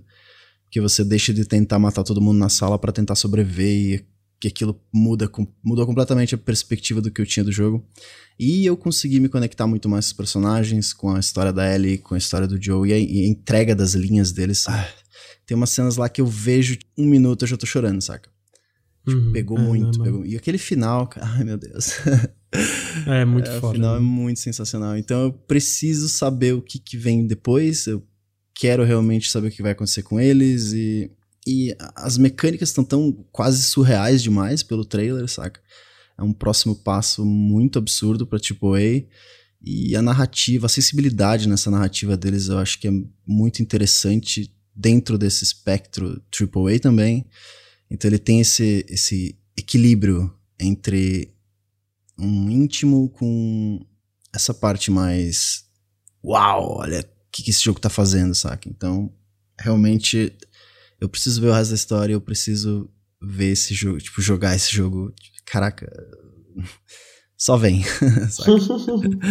muito bonitinho o Bruno, todo animado falando. E eu, eu, eu, acho muito foda. Eu, eu escutei um podcast do, do Tony Control, que é do Steve Gaynor, com o Bruce Straley, né? Que é, foi um dos, um dos co-diretores uhum. do The Last of Us. E é muito detalhe legal, né? O, o Steve Gaynor fala uma hora que tu, quando tu controla a Ellie, por exemplo, e ele fala que uma hora ele dá um tiro de 12 num cara que tá mais longe, então ele fica meio, sabe, cambaleando. E aí ele vai correndo e dá uma facada no cara e... Tu falou do negócio do, do voice acting aquele motherfucker. É, uhum. É, não, não é, isso que ela, não é isso que ela fala, é fuck you, sabe? Do, daquele desdém que a Ellie tem, Sim. tipo, de. No momento que ela aprende que é ou ela ou ele, sabe? E, bicho, eu, eu acho um jogo. Talvez mecanicamente. Na real, eu acho que tudo funciona muito bem, sabe? Eu diria que, ah, mecanicamente. É o conjunto, não... né? é o conjunto dessa, que eu acho isso. Da violência dele tem uma justificativa para estar tá lá, tipo, tem um peso realmente emocional, mesmo quando você tá só jogando e não assistindo que geralmente os jogos uhum. erram muito nisso. Ah, você tá contando uma história aqui e daí você vai jogar. Ah, saca é outra coisa? Peraí, o que que tá acontecendo? Uhum. Então ele tem esse equilíbrio muito certo e, e, por mais que seja muito violento, eu entendo, mas ela é justificada, saca? Uhum, total, total, eu concordo plenamente. E eu acho que até o 2 tá isso, né? Tem uma violência e eu acho que essa violência, a ideia não é. É pra te deixar desconfortável, né? Sim. né? É, eu acho que a ideia, eles querem te deixar desconfortável. Eu acho tá muito foda no 2 também. Aquele trailer é. É, impre, é, impressionante é uma palavra é, que eu usaria. É quase inacreditável, né? Tipo... É, é quase inacreditável, realmente. E o que, que o Ricardo e o Henrique têm a dizer? Cara, eu nunca joguei The Last of Us. Porque eu nunca tive um PS3. Justo. É, eu sinto que é tech porn um pouco, mas, tipo, é um tech porn com muita é um tech porn de muita qualidade, né? Tipo, porque é o que vocês falaram, assim, tem toda. Parece que eles usam toda essa tecnologia, todo esse visual que eu não sei se eu diria que é fotorrealístico, mas é, é realista, eu acho, né? Porque eu, eu, ainda, eu ainda consigo enxergar aquilo como videogame muito claramente, mas ele tem esse visual que é, é, se aproxima um pouco mais da realidade, como, cara, eu fiquei muito chocado no, naquele trailer da, da E3. Tipo, aquilo ali realmente me, me assustou a violência daquilo, sabe? E, e, é isso, tipo, eu achei muito interessante como eles usam tanto essa parte visual como o que eles fazem de melhor, que é a narrativa e até, a, cara, a direção de cenas, né? A cinematografia uhum. de forma geral. E outra, outro ponto, você tava falando, eu acho isso muito engraçado, você falou que. Ah, e aí a Ellie fala fuck you. Cara, é só um fuck you, mas tem uma textura, né, nos jogos na, na Naughty Dog, não, cara. A forma que ela fala, né? Tipo, é, claramente tem uma. Tem uma textura, cara. Tem. tem eu, Engraçado, porque eu sinto isso em God of War também, e eu ainda. Eu tenho lido pra caramba sobre isso, tentando entender o que que é, e eu ainda não consegui, cara. O, o, eu, eu só consigo falar que tem uma textura, tipo, você sente algo a mais ali naquela. Na, na... eu não sei dizer o que é. Dela, né? Sente o desdém. É, ela não é gratuita, ela tá ali porque precisa, saca? É a paternidade. estar ali. Eu, eu, é um negócio que me deixa tão curioso, porque eu geralmente só consigo sentir isso em videogames, sabe? Do tipo, tem. Eu acho que teve uma cena em que eu senti isso, tem personagem que eu sinto muito isso fora do videogame, e um que eu me lembro muito. Que, cara, eu revi e revi e revi essa cena milhares de vezes por, por conta dessa textura que eu senti. E o que você conseguia. Que você conseguia sentir um peso em cada palavra, em cada frase, ela parecia ter um peso a mais para aqueles personagens foi na cena do Tyrion com Ty Tywin em Game of Thrones no talvez porque eu gostava muito dessa cena no livro mas ela foi tão bem traduzida para série cara antes dele ser preso e que ele tá ali conversando. Cara, eu acho essa cena sensacional e é um negócio louco. Cara, por que, que eu só sinto isso em videogame? Enfim, ainda não consegui descobrir. Se eu descobrir, eu conto para vocês. Mas eu sinto que The Last of Us tem muito isso, né, cara? É impressionante como eles conseguem unir a tecnologia, a, a intenção de tudo aquilo que eles querem fazer na história narrativamente. Então, pô, sem dúvida é um jogo que eu espero pra caramba também. Bicho, eu, eu tinha esquecido dele, pra ser sincero. é, eu acho que a dúvida se ele vai sair de fato esse ano e pro, é. pro PS4, é. né? Ficou uma dúvida no ar. Mas como a gente aqui é sobre o que a gente tá esperando e não sobre realidade, é isso aí. é, Ricardo, Enquanto o The Last of Us dá pra dizer que. É, dá pra dizer que esse jogo, que tu quer também um pouco conjunto, mas eu acho que, para mim, o destaque de, do antecessor do estúdio fica nas mecânicas, e eu imagino que nesse vai ficar nas mecânicas também, que é o Desperados 3. Ah, mano, como, mano, nem acredito que esse jogo tá Nossa, tá acontecendo. Oh, uma salva de é, palmas aqui, ó. Caralho, velho. Mimimi Porra, é verdade. Tá, tá de parabéns, tá de parabéns. Mano, caralho, é, é, porque eu falei mais cedo. Eu, eu, não acredito que esses jogos estão acontecendo. Street of Rage 4 na mão da Lizard Cube. Desperados 3 na mão da Mimimi Studios, cara. É, é tipo, quando eu joguei lá atrás, para quem não conhece a Mimimi Studios, e eu sei que o nome é engraçado. Eles fizeram Shadow Tactics Blades of the Shogun. Bicho, se você não conhece. Ele foi um dos nossos jogos do ano em Mas... 2016 lá no, no canal. E, e, te, e teve é, briga, hein? Eu e o Ricardo a gente pra, queria pra pegar colocar pra botar em primeiro lugar. Bicho, esse jogo, se você gosta de jogo de stealth, tá atrás de uma experiência é, diferente dentro do gênero, cara, vai muito atrás desse jogo. Porque eu sinto que ele é um gênero de enorme nicho, é um gênero que, pra, se você conhece ou já ouviu falar de Comandos e do próprio Desperados, tinha, tinha certa popularidade, especialmente no, no PC nos anos 90. Nos anos 90, né? Uhum. Cara, do Comandos 2 é. é uma delícia, cara. Mano, é muito. Esses jogos são muito gostosos. Eles são muito gostosos porque é, são, é um jogo de stealth em que você tem muito controle sobre tudo. Ou seja, ele é isométrico. Você não só pode ver onde estão seus inimigos, você pode mover a câmera e olhar onde é o seu objetivo. Você tem toda a informação que você precisa para tomar as decisões corretas baseada no personagem que você está utilizando. Então você consegue ver para onde o inimigo está olhando, quanto tempo ele está olhando, até onde a visão dele vai. Todas as informações são suas. Qual que é a parada? A parada é que por, por, pelo jogo te dá tanta informação, o, mais do que suficiente para você tomar decisões bem conscientes do que se fazer para não ser visto, eles são muito, são jogos muito difíceis. Então, encontrar essa resposta, ainda, ainda que você tenha toda a informação, encontrar essa resposta exige que você examine muito cada passo que você dá. E, cara, mesmo que você seja muito inteligente, mesmo que você seja muito. conheça muito bem o gênero, cara, você vai errar. Você vai errar e vai errar. E é por isso que ele é um jogo em que, enquanto a gente tinha muitos jogos, especialmente lá atrás, hoje em dia não tem muito jogos com quick, quick save, quick load.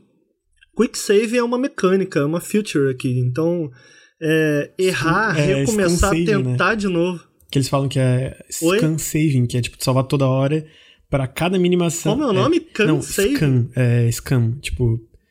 Vamos dizer canalha. Nunca tinha tipo, sal, sabe, salva de forma canalha, digamos assim.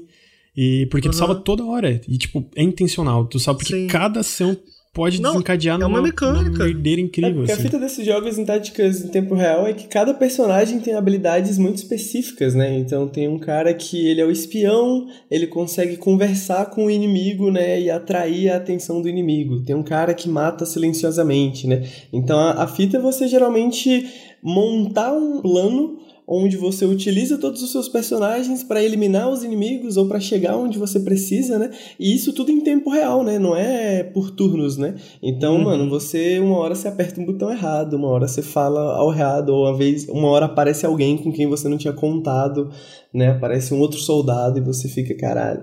Mas é isso, né? Se você nunca se escondeu dentro de um elefante, você precisa jogar comandos. Meu, é, então, é isso que eu ia acrescentar, é que o legal desses jogos, pelo menos, tipo, os clássicos, digamos, que realmente eram bons, eles eram muito variados, cara. Comandos 2 é um, é um ótimo exemplo do elefante. Tu podia, mexer, tipo, tu usava o elefante, tu controlava um elefante, sabe?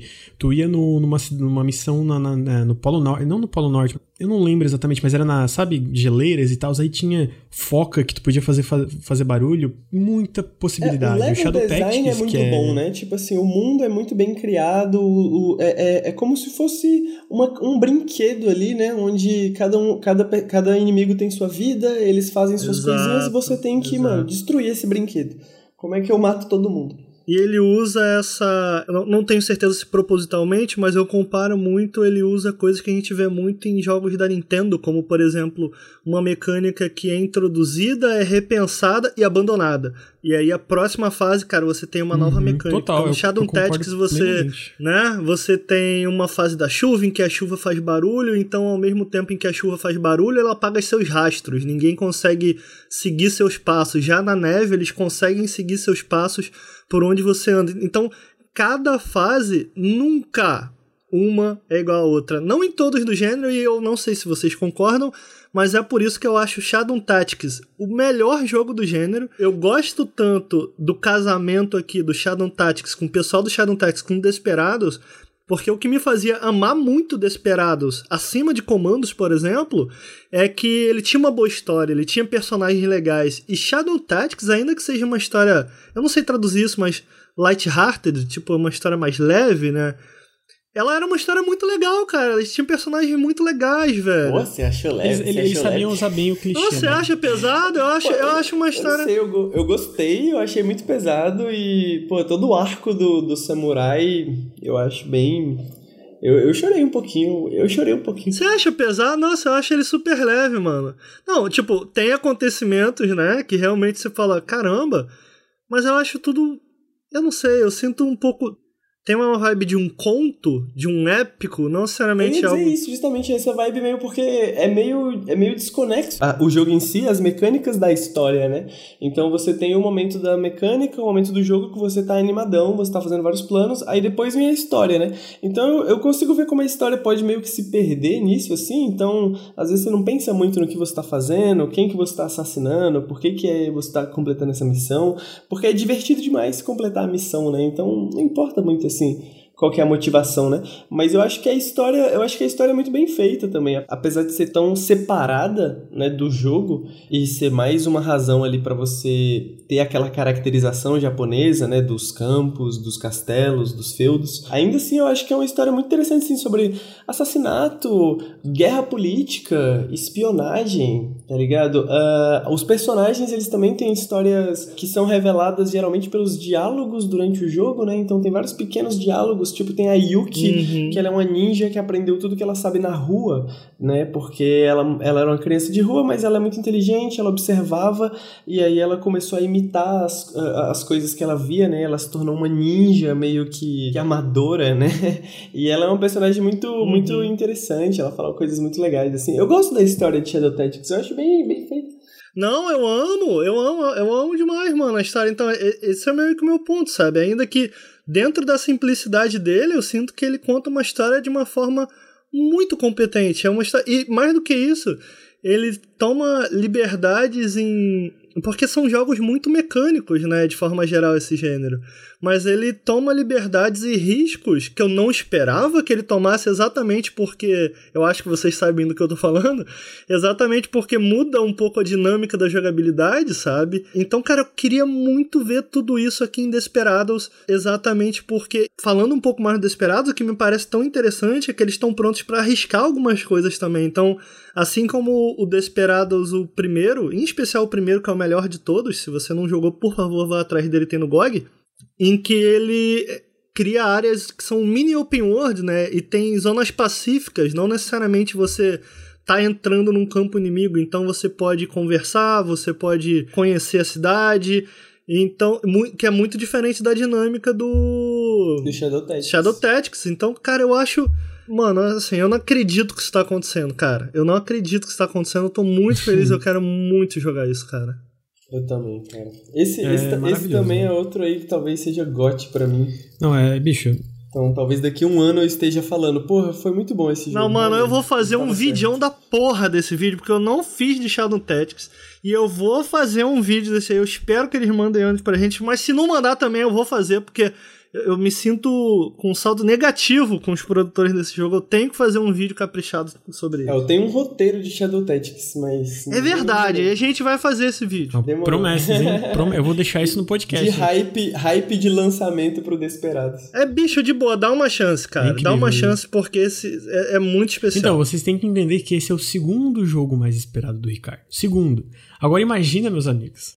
Oh boy. Imagina. Oh boy Hollow Knight Silk Song, Ricardo. Oh boy. Pode, eu vou, eu vou fazer diretaço. Meu pode Deus, falar. mano. Meu Deus. Pode mano. falar, pode, Meu pode Deus, soltar, mano. solta o disco. Bicho, é uma injustiça comigo fazer um negócio desse.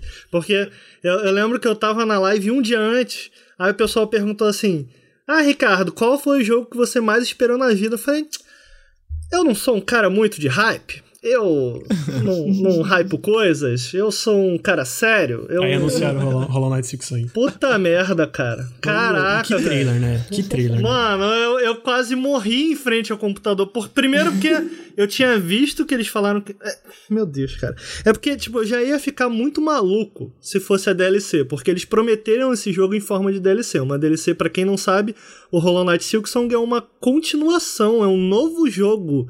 Não é mais um DLC como a Hornet, que é a personagem mais perfeita já criada num videogame. E olha que ela nem fala. Então, cara, a- assim, quando, quando eu vi, aquele trailer é muito perfeito, cara. Quando eu vi que ia ser um jogo novo, além de tudo, cara, falei, meu Deus, cara, é- saiu já? Saiu agora? Bicho, se aquele jogo sai no dia do trailer, eu tinha comprado cinco cópias pra todo mundo Nautilus. Ah, então ainda pode comprar. Cara. meu, não, ah, não, mas ainda não, ainda não tem preço, tem? Não, não tem preço ainda. Mas eu acho que eles não Então, vão cobrar cara, muito, assim, é, é- é baixando um pouco a bola. Por que, que eu quero muito esse jogo? Eu falei, cara, eu acho que Hollow Knight, pra mim, é o melhor Metroidvania já feito. É, eu sinto. Melhor do que Metroid e Castlevania. Eu já acho, mas, mas primeira assim, eu nem penso duas vezes. Fala, cara, pff, você tá de sacanagem. Mas eu falo isso, cara, muito porque eu gosto muito da mitologia que ele cria, muito mais do que Metroidvania e Castlevania. Metroidvania. Super Metroid e Castlevania. É, considera também que eu não sou grande fã de nenhum desses dois jogos por puramente por falha de caráter. Eu joguei Super Metroid bem recentemente. É, Castlevania, eu não sei, cara. Eu achava aqueles jogos muito difíceis O quando eu era criança. definitivamente vai ser falha de caráter. É. Eu não, eu não entendi aqueles jogos e eu joguei. Fui jogar só recentemente, eu não sei, em 2010. Primeiro Castlevania que eu joguei foi tipo em 2010. Algum Castlevania, eu nem lembro qual, do Xbox. Na época eu joguei o Symph- Symphony of the Night. Eu não conseguia entender aquele jogo. Eu não sei, eu não gostava, eu era garoto. Mas aí jogando mais recentemente e tal, eu curti bastante. Então, cara, leve em conta que eu também não sou um fã de nenhuma das duas franquias. Mas eu sinto que, cara, tudo que Hollow Hollow Knight é um jogo tão polido, é um jogo tão redondinho, sabe? É um jogo tão perfeito, ele tem muito conteúdo. E feito por três tem perso- pessoas.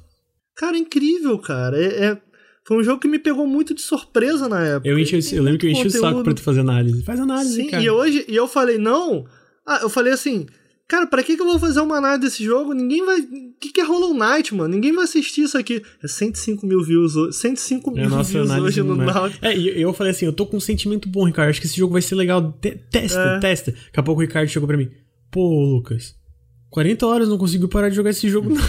Não, mano, eu lembro, eu lembro que no final da primeira noite, velho, falei assim, mandei uma mensagem pro assim, caralho, esse jogo é bom para caramba, cara. O que que tá acontecendo aqui, sabe? Porque que, era bonito a gente já sabia, a gente já tinha visto uns trailers, eu conhecia de imagem, mas tava assim, é, sei lá, parece ok, né? Mas a estrutura que ele faz, como ele traz de volta essa sensação que eu falo muito também no meu vídeo, essa sensação de se sentir perdido, essa melancolia, a ambientação, os personagens desse jogo, sabe? Eu amo o combate, apesar de muita gente não gostar muito porque ele é sobre distância e timing, o que me faz lembrar muito o que eu gosto em jogos de luta, que é meio que esse xadrez entre duas pessoas, mas ali em tempo real, em que você tem que reagir rápido. E eu sinto que Hollow Knight se aproveita um pouco disso. Então, cara, ver o Silksong evoluir o que foi feito no jogo base, cara, eu quero muito ver isso, especialmente porque a Hornet é algo que a gente espera. Quem jogou o primeiro jogo sabe, ela tem uma mobilidade muito maior, ela é uma personagem muito mais rápida. Uma coisa interessante que eles falam nos vídeos dela é que ela é uma caçadora, então você vai ter um pouco de um sisteminha ali, pelo que eu entendi, meio que de crafting, onde você pode construir armadilhas ou até certos personagens que te ajudam. No próprio trailer a gente consegui, consegue ver isso, com ela atacando uma roda de espinho nos inimigos e outra vez ela criando um bichinho que voa para atacar os inimigos. Eles falam muito também que enquanto o Hollow Knight o original é sobre é- é- era sobre uma descida para as profundezas, é, o Silk Song é uma subida, né? Então eu imagino que os níveis vão ser muito mais verticais e espaçosos também, porque a Hornet ela tem essa linha, esse fio que ela consegue se mover de uma plataforma para outra. Eu tô muito ansioso, não só por ver, cara, tudo que faz de Hollow Knight o melhor Metroidvania que eu já joguei na vida. Tão bom, que é esse polimento, essa quantidade enorme de personagens, essa sensibilidade na ambientação e nos personagens, mas eu quero muito ver também eles experimentarem com algo que eu sinto que é a pior parte do jogo. Ele era um jogo muito seguro. Ele era um jogo que não fazia coisas novas. Eu falei aqui, acho que até nesse podcast, Das era um jogo né? que é, as habilidades elas não, elas não me surpreendiam de nenhuma maneira. Mas, cara, agora eles com a, com a Hornet, a gente talvez veja isso. Cara, eu tô. Eu, ah, porra, eu quero. Acabou o podcast. Boa noite, gente. Eu acho que. Caralho. Eu tenho que concordar com tudo. É, eu, eu realmente. Eu acho que eu posso acrescentar que também a gente sabe que é numa terra onde todo desejo é realizado. Eu quero muito jogar. Eu lembro que eu tava editando o vídeo do Crackdown 3 de manhã, virado, virado à noite, de manhã editando o vídeo do Crackdown 3. Saiu esse trailer e eu não conseguia mais trabalhar. Eu mandei. Tipo, A gente perdeu a linha no Telegram, é, assim. eu e o cara. Ricardo era tipo, tem um meme que é um passarinho e vários ah, era eu e o Ricardo. É, daí depois o Bruno apareceu depois, mas o Ricardo era aqueles passarinhos, esse passarinho na hora, tipo, ah, meu Deus, Eu meu acordei Deus, com Ricardo, Ricardo, 400 Lucas, Lucas, Ricardo, Bruno, notificações. Bruno, Bruno. Era só notificação de Caraca, grito no, no Telegram de manhã. É, Tomara que saia esse ano, né? Eu tava comentando numa live que eu fiz que pra fazer a análise do primeiro Hollow Knight é algo que eu gosto muito de fazer, eu já falei isso com vocês, que é tentar entender a intenção dos criadores do, do- por trás do jogo antes de avaliar. Então eu li muito, desenvolve, li muito sobre desenvolvimento, até porque o primeiro Hollow Knight, se eu bem me lembro, foi através de um Kickstarter que ele foi viabilizado. foi, não foi tanto que todo mundo que apoiou o jogo no Kickstarter vai ganhar o Silk vai Song de graça. É, é. Então, geralmente isso acontece, né, em projetos que são financiados pelo Kickstarter, são os desenvolvedores voltarem, falar, ó, tá, em- o processo tá assim, tá assado. Então, uma coisa interessante de se ver, se ele estiver seguindo a mesma lógica que eles criaram o primeiro Hollow Knight, em que eles falaram que antes de construir a narrativa, antes de construir a capa, digamos assim, do jogo, a skin, ou seja, as áreas, ah, isso aqui vai ser uma área com mato, essa daqui vai ser uma área com castelo, qual é a lore desse lugar, eles construíram o todo o level design. Tipo, eles fizeram cada área, eles interconectaram as áreas, e aí eles olharam, cara, o que que faz sentido isso aqui ser? Ah, não, aqui vai ter um castelo, em cima vai... E, como e como isso aqui fica chovendo. muito bem, né? É, desculpa, é porque tu fala que eles É, primeiro im- é impressionante, assim, na real. É eu porque- acho, pelo Não, menos. é que eu penso no What Remains of Edith Finch, que é um jogo super focado em história. Só que eles criaram o que eles fizeram antes? Eles fizeram 12 ou 13 protótipos do que seria o gameplay para depois eles pensarem numa história para encaixar em cima. Então, uhum. em, em, jogos a gente vê que isso funciona às vezes, sabe? E, e eu acho, porra, eu acho isso muito legal. E, cara, Hollow é, Knight é, é, uma... é super bem construída a história do jogo, sabe? Encaixa uhum. tudo muito bem. Eu sinto que é uma coisa meio inversa. Eu geralmente vejo muitos desenvolvedores falando de uma gray box ou de um vertical slice, um pedaço do jogo. Eles criam um pedaço do jogo, criam uma dinâmica para depois construírem o jogo em si, né? E aqui eu sinto que eles tinham já antes de para construir os níveis quais iam ser os upgrades, eles já sabiam como o Hollow Knight ia se movimentar e etc. Mas eles não tinham nada feito assim. É, eles fizeram à mão assim esse level design. Onde eu tô querendo chegar? A gente viu tanta coisa no trailer que eu fico, pô, se eles já estão nesse estágio, seguindo a lógica de como eles fizeram Hollow Knight, isso daqui já tá relativamente avançado, eu acho. Tipo, ele já tem é bem construído, bem na cabeça deles como a, Hor a Hornet vai se mover, quais são as habilidades dela, quais são as áreas. E talvez agora seja um momento de começar a desenvolver a história, desenvolver melhor as áreas, polir e tal. Então eu tô com esperança que saia esse ano, cara. Será que não? Tomara, eu não sei. Eu, eu acho é. difícil, mas eu não duvido também. Os caras. A, a eficiência deles é surreal, né? Então. É, acabou Hollow Knight. Bruno, é, Henrique. O Henrique não jogou, né? Então jogou pouco. É, eu joguei menos de uma hora. É, então não pode falar mal. Ah, tá mano, proibido. dá mais uma chance. Eu vou, é eu vou bom, dar, eu vou dar. Eu ouvi você falar com tanto amor que eu fiquei um pouco tocado, assim. eu fiquei, hum, vou tentar de novo. Bruno, tem alguma coisa para acrescentar? Ou... Hype. Hype, tá bom. Gosto, gosto. E hype, gosto. em hype. Quanto mais hype pra oh, esse jogo. pro melhor. Switch, eu queria ter um Switch, porque acho que no Switch deve ser uma delícia de jogar esse jogo. Deve, Sim, Nossa, eu joguei, o bom. primeiro é muito gostosinho. É, tá, eu vou pro meu, porque na verdade, assim, eu botaria tanto o Hollow Knight como o jogo do Bruno em primeiro lugar, mas como eles já botaram, eu queria dar destaque a outros jogos e tem um que eu espero muito. É Psychonauts 2. Que é a primeira continuação da Double Fine, tipo, fora Custom Quest 2, mas esse não conta. E eu acho que eles quiseram antes fazer continuações, eu acho que Brutal Legend tinha brecha, eu acho que é, Grim Fandango não, acho que era bem fechadinho, mas o Tim Schafer já demonstrou interesse antes, mas nunca conseguia. E o Psychonauts 2 acaba num uma baita, num baita cliffhanger. É, e eu tenho a, a, essa coisa com esse Psychonauts 2, o mesmo que o Ricardo tem com Desperados 3, de tipo, cara, bicho, eu não acredito que isso tá acontecendo, sabe? E tenho até medo, né? Porque Starbreeze tá meio que falindo e ela que tava publicando o jogo. Parece que esse jogo é amaldiçoado. Mas, mano, o último trailer do jogo foi muito foda. Eu sou um, um, cara que é muito. Eu sou muito fã de plataforma, né? Plataforma 3D também. E eu gosto muito do primeiro Psychonauts, eu acho que ele casa muito bem as mecânicas com a ideia da mente de cada pessoa, eu acho que isso é muito foda. É, é aquela ideia de descartar mecânicas, obviamente, não feita nem perto da eficiência e polimento da Nintendo, né? Mas eu acho que ele descarta essas mecânicas porque cada mente da, de que tu entra, né? Que tu entra na mente das pessoas, né? No Psychonauts 1, combina muito bem as mecânicas com o que, que tá na cabeça de cada um, sabe? Com o que, que a personalidade apresenta. O, o professor que é viciado em guerra lá, ser tipo, dentro da mente dele ser uma guerra, então tu tá meio nas trincheiras, assim. E o cara lá, o Milkman, ser uma conspiração bizarra, onde tá todo mundo te observando e tem um pouco de stealth. Pelo trailer do Psychonauts 2, ele parece meio que um melhorado em tudo, tipo, mais bonito, mais é, polido, é, a gameplay, as mecânicas parecem bem mais refinadas. E, mano, Assim, eu acho que dentro dos problemas dos jogos da Double Fine, eu acho que é inegável que tanto o Tim Schafer como o, o Eric Volpal estão entre os melhores escritores e criadores de mundo da indústria.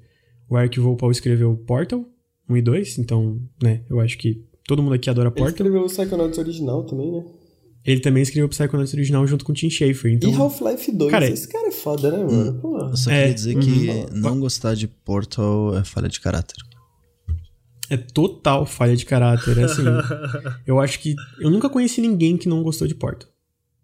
Eu acho que assim, eu realmente nunca conheci alguém que falou, não, eu não gosto de Portal. Nunca. Quando você conhecer, avisa que tá errado. É, com certeza. É, você é ouvinte, se você encontrar alguém cometendo esse tipo de crime, denuncie. É, e agora, dito isso de Psychonauts, que eu acho que eu sou o único que tá mais ansioso, mas realmente gosto muito do primeiro. Eu não joguei, não. não eu quero. Daí, não. É muito tá bom, cara. Ainda. O Tim Schafer, eu, assim... Tá Oi? em tempo de jogar o primeiro ainda, não saiu o segundo? Dá. Eu acho, que ele, eu acho que ele é bom até hoje, cara. Eu acho que ele não envelheceu mal, não. Mas agora a gente vai pro, pro jogo final do Bruno. Tem, tem o que falar. O jogo do jogo. Bruno. Precisa falar. Tem o que falar, né, Bruno? Bruno. Sekiro, Bruno. Sekiro. Gente, Bruno, tu tava no Twitter, tipo, 30 dias, 29 tava, dias, tava 28, contando, nem sei se tá indo. manhã. Uh, falta quanto? Uh, falta quanto? ah, cara, é, é aquilo, né? É From Software, é Samurai, é combate lindo, maravilhoso. Ai, eu joguei e é muito bom. É, a gente jogou na BGS, né? Uhum, e ele, ele pega aquelas. Eu vou falar nuances. Aquelas nuances que Dark Souls tem, só que adiciona muito mais velocidade, muito mais brutalidade, muito mais elementos para aquilo, de uma forma que não parece exagerado, porque Dark Souls ele tem muito desse pacing, né? Você tem que tomar muito cuidado com o que o inimigo vai fazer. Então Sekiro adicionou camadas a mais nisso. E com essa temática de samurai e tal, e os inimigos deformados, gigantes, e outros são samurais super ágeis. E você tem essa, esse parry que, na verdade, você tem que se jogar pra cima da espada do inimigo pra dar um parry, e que é praticamente fatal se você fizer errado, no segundo errado. Cara, ele tem tantos elementos a mais e ao mesmo tempo é tão parecido que tipo, não tem como não ficar animado com esse combate. É só com o combate. E além de tudo, ele largou muitos elementos de RPG para tentar focar em outra, mais em exploração e mais no combate também. Cara, eu, não, eu, não, eu nem quero falar de Sekiro, eu só quero jogar. Eu achei legal também falar que eles droparam o multiplayer e eles falaram que ele é um jogo muito mais vertical, porque tem um botão de pulo, né? Eu acho que o Miyazaki falou numa entrevista que ele fala, ah, em questão de level design vocês podem esperar um jogo com muito mais interconectividade como o primeiro Dark Souls, né? Então, Hum, é, já dá pra sentir isso já na demo. cara, é, o que eu gostei muito O jogando é multiplayer- que ele é muito mais rápido, né? Ele é muito mais rápido, é tipo... Cara, é só a velocidade do personagem, tipo, é o Naruto, velho. Mano, Naruto. Aí ele tem stealth, né? Você pode se abaixar, você pode pegar os caras pelas costas e tal. E o, o não ter multiplayer me deixou um pouco triste, que é muito interessante o multiplayer desses jogos. uhum, concordo. Mas ao mesmo tempo, cara, vamos lá. É hype. Ricardo, Sekiro. É, Na verdade, eu não tenho nada a adicionar, não. É... eu não sei, eu não assisti quase nada do jogo, eu não tô acompanhando notícia do jogo, não diria que eu tô hypado pelo jogo também. Vai sair aí, eu vou jogar, eu vou gostar, quem sabe não. Mas. E o problema é falha de caráter, né? Ah, não sei, cara, não sei, não, não sei, não me animo mais com. Eu tenho certeza que vai ser bom, e talvez por isso a falta de interesse em querer saber mais sobre ele, porque eu sei que vai ser bom. Uhum. Então eu tô na, tô na pegada do Bruno aí, tô esperando sair pra jogar. Então, acho que é isso aí, gente. Acabar. Na, na verdade, eu queria pedir rapidamente, porque eu sei que. Ricardo, menção rosa, tu diria que é Griftlands. Então, tem o Griftlands, tá, parece que tá ficando legal, e tem um joguinho também que eu acompanho muito pelo Twitter, que se chama Cloudpunk. Que você basicamente viaja por uma cidade 3D com um táxi e você tem que pegar e entregar pessoas. E é isso o jogo, tipo, é uma cidade 3D muito legal. Que maneiro. É, e você. Nossa, tá mó legal, mano. Tá no Steam Cloudpunk. Eu não falei dele aqui porque tem poucos detalhes. Eu não sei direito o que vai ser o jogo ainda. É, tudo que eu sei é isso. Tipo, é uma cidade, você tem um táxi e você viaja pela cidade. Não tem os pormenores ainda. Uhum. Não, acho justo. É, então, eu, eu acho que assim, tem alguma menção rosa, Bruno, assim, só citar? Ou eu não lembro de nada? Hum. Ah, eu- o Ricardo descrevendo agora, eu lembrei daquele que é meio noir, que é de táxi também. Da aquele preto e branco? Isso, como é que é? É? Night Call. Night Call. Night Call. Esse jogo parece ser muito interessante. É, é da Raw Fury, né? Do pessoal que publica o Sable também. Uhum. É, Acho que Bom, é. Eu acho que é isso, gente. Eu acho que assim, 2019, como eu falei, tá muito promissor. Tem muito jogo saindo. Tem o Mosaic, que é, o- é um jogo que parece bem legal da Raw Fury. Tem o, o Night Call, que o Bruno falou. Tem o A3 da Devolver Digital, que parece que vai sair agora em 2019. Tem. Eu fiz uma listinha aqui. Darkest Dungeon 2 vai ser em Early Access. Tem o Astral Chain da, da Nintendo. Tem o é, Legend, é, The Legend of Zelda, a Link's Awakening. É isso, né, gente? Link's Awakening. Que eles anunciaram um remake agora. Tem o Katana Zero. Caralho, vai ser remake do Uhum. Link's É, Awakening. o remake do Link's Awakening. Olha, o Nautilus dando furo. Não, mano. Peraí, eu falei errado? É, não, furo pra mim, né? Ah, tá. Ah, tá, que susto. vai ter o Ghost of Tsushima, Ghost Song, Eastward Inmost, que é um, Inmost, que é um cinemático plataforma bem legal, tem o Dreams, tem o Raid 2, tem o Judgment, que é o novo jogo do pessoal do Yakuza. Cara, tem o Remaster do Warcraft 3, que pessoalmente eu quero muito. Eu considero um dos melhores jogos já feitos. Caraca, tem muita coisa, bicho. Que isso. Tem, tem muita. Tem aquele My Friend Pedro da Devolver. Cara, Darkest Dungeon tem. 2, gente. Eu tinha esquecido, tem, é. cara. Meu Deus. É, eu acabei de falar Darkest Dungeon. É porque anunciaram essa semana, é, né? Isso, que a gente tá, tá gravando. Meu Deus. cara, tem realmente, assim, muita coisa. É, tem talvez Bayonetta 3, Animal Crossing, Pokémon novo. A gente vai ter Pokémon esse ano ainda, sabe? que loucura. Então, acho que vai ser um ano muito legal. E para encerrar, eu queria. Vamos, vamos brincar de profe, prof, profetização aqui. Ricardo, uma previsão para 2019. E uma previsão, mas é. Pro futuro, que nada que seja anunciado, uma coisa que tu acha que vai acontecer. Eu tenho certeza. mas pra acertar, é, vamos competir. É, 2000, é pra competir então, ô Henrique? Eu então você tenta me ganhar aqui. Eu tenho certeza que vai sair FIFA 2020. Ai, Acabou o podcast. Estragou a brincadeira.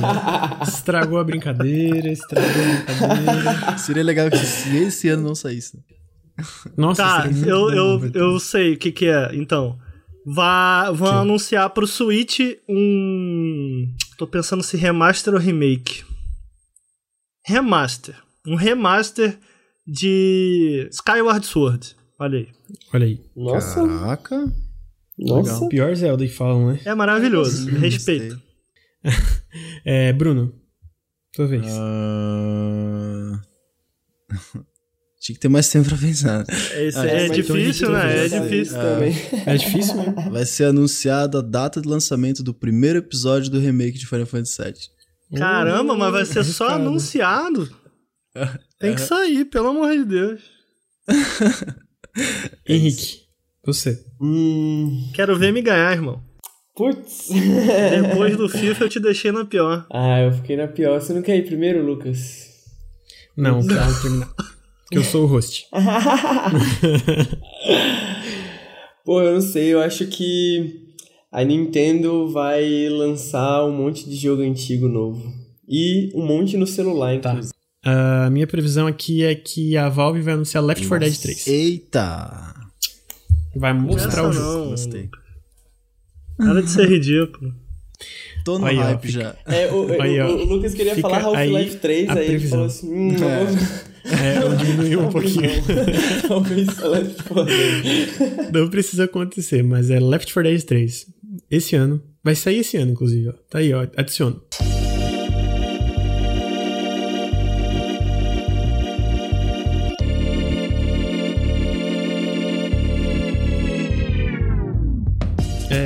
acabou o podcast. É, queria deixar os agradecimentos. Espero que vocês tenham gostado. Se não gostaram, deixem nos comentários, porque ficou, porra, mano, mais de três horas de bruto aqui pra eu editar. Ficou bem grande, né, o podcast. Então, é... Ricardo. Hum. Que, onde é que as pessoas podem encontrar a gente no YouTube? O que, que a gente faz lá? A gente faz. A gente vende vídeos na internet. Esse é o nosso trabalho. E lá no youtube.com/barra Nautiluslink você consegue entre, encontrar análises prévias de jogos independentes, vídeo ensaio e muito mais. Isso aí. Bruno, Oi. soube que a gente tá em outras redes sociais fazendo live e como é que, como é que funciona esse negócio? É, nós estamos na Twitch fazendo live praticamente todos os dias e inclusive o Ricardo é um dos melhores streamers do mundo. Vocês deviam acompanhar, quem não tá acompanhando é twitch.tv barra nautiluslink. A gente tá também no Twitter, facebook.com.br nautiluslink, no facebook.com.br canal Nautilus, mas ninguém mais usa Facebook, então tudo bem. instagram.com.br nautiluslink e acho que é isso. Pode falar com a gente a qualquer hora, a qualquer momento, a gente está sempre feliz em conversar com vocês. Henrique, como o Bruno falou todas as redes sociais e não sobrou nenhuma para ti, Desculpa, hein? Não, que bom, porque eu não ia lembrar também. qual qual e-mail as pessoas podem entrar em contato com a gente para falar, mandar feedback desse podcast se quiserem mandar por e-mail? Pode mandar pro nautiluslink.gmail.com Isso aí. Ah, e... que bom que acertei. Pressão. Gente, é, eu acho que é isso aí. A gente tem o nosso apoia.se barra Nautilus, que é através dele que a gente pode fazer esses podcasts. Se a gente conseguir ganhar mais, tipo, aumentar um pouquinho as metas lá, talvez a gente consiga contratar um editor para facilitar a nossa, nossa parte aqui. Então considerem apoiar com 5 reais, já faz toda a diferença. Eu sei que parece pouco, mas é muito pra gente. E daí vocês vão ter acesso exclusivo ao Discord. A gente tá com o Discord que não dá pra postar aqui, mas vai estar tá lá no Apoia-se. Onde tá criando uma comunidade bem massa também. A galera tá trocando umas ideias muito boas. Considerem apoiar em apoia.se barra Nautilus, porque vai ajudar esse podcast, os outros podcasts, o, nosso, o resto do nosso conteúdo na internet. E aproveitando o assunto do Apoia-se, eu também queria, obviamente, deixar meus agradecimentos especiais a todos os nossos apoiadores e todas as nossas apoiadoras. É, eu sei que às vezes pode parecer repetitivo, mas sem vocês o Nautilus não ia existir. A gente não ia ter como continuar o projeto da forma que ele tá, ia ter que diminuir muito a frequência, enfim. Então, realmente, do fundo do meu coração e de todo mundo aqui da equipe, muito obrigado mesmo. E hoje eu queria deixar um agradecimento em especial para o Rafael Sperli, que é nosso apoiador da campanha, e além disso também está ajudando a gente com algumas coisas aí para o dia 12 de abril, que é a nossa live de 24 horas. Então, dia 12 de abril, gente, sexta-feira, às 8 da noite, a gente começa e vai até sábado às 8 da noite. Vamos mostrar, vai ter novos podcasts antes de a gente chegar na live, vai ter novo quadro dentro do canal, vai ter muita coisa nova. E para quem apoia a gente até abril, também vai ganhar um sticker do Nautilus edição limitada que a gente vai enviar para todos os apoiadores atuais da campanha e para quem apoiar a gente até abril. Então, talvez considerem, vai ser uma edição limitada, vai ser é bem bonito, a gente vai mostrar ele no diário de bordo né, que vai sair na semana, no dia que sair esse podcast. Enfim, de novo, muito obrigado. Espero que vocês tenham gostado. Ô, Lucas. Oi, pode falar, Ricardo. Posso, antes de terminar, mandar um recado surpreendente? Pode. Por que, que você pensou tanto? É porque eu fiquei muito na dúvida se eu deixava ou não. Meu recado surpreendente para esse podcast é o seguinte: joguem Zone of Enders. Ô, louco, Acabou. legal. Aí, ó. O Ricardo falou que vai ter Zone of Enders 3 esse ano. Bom jogo. Ih, rapaz, nossa, por favor. Caramba. Aí, ó, é o único jogo de robô gigante que eu gosto. Mentira. Tem no Steam. Gente, vocês sabiam que tem esse jogo no Steam? É muito sério isso, tem no Steam. É verdade, é verdade e eu tô cansado, gente. Acabou. Acabou. É, Olha só, tá muito bom. obrigado por todo mundo que escutou aí de novo. Se tiverem qualquer crítica, podem falar com a gente. E por hoje é isso. Muito obrigado por estar no Nautilus Link. Até a próxima. Grande abraço. Dun, dun, dun,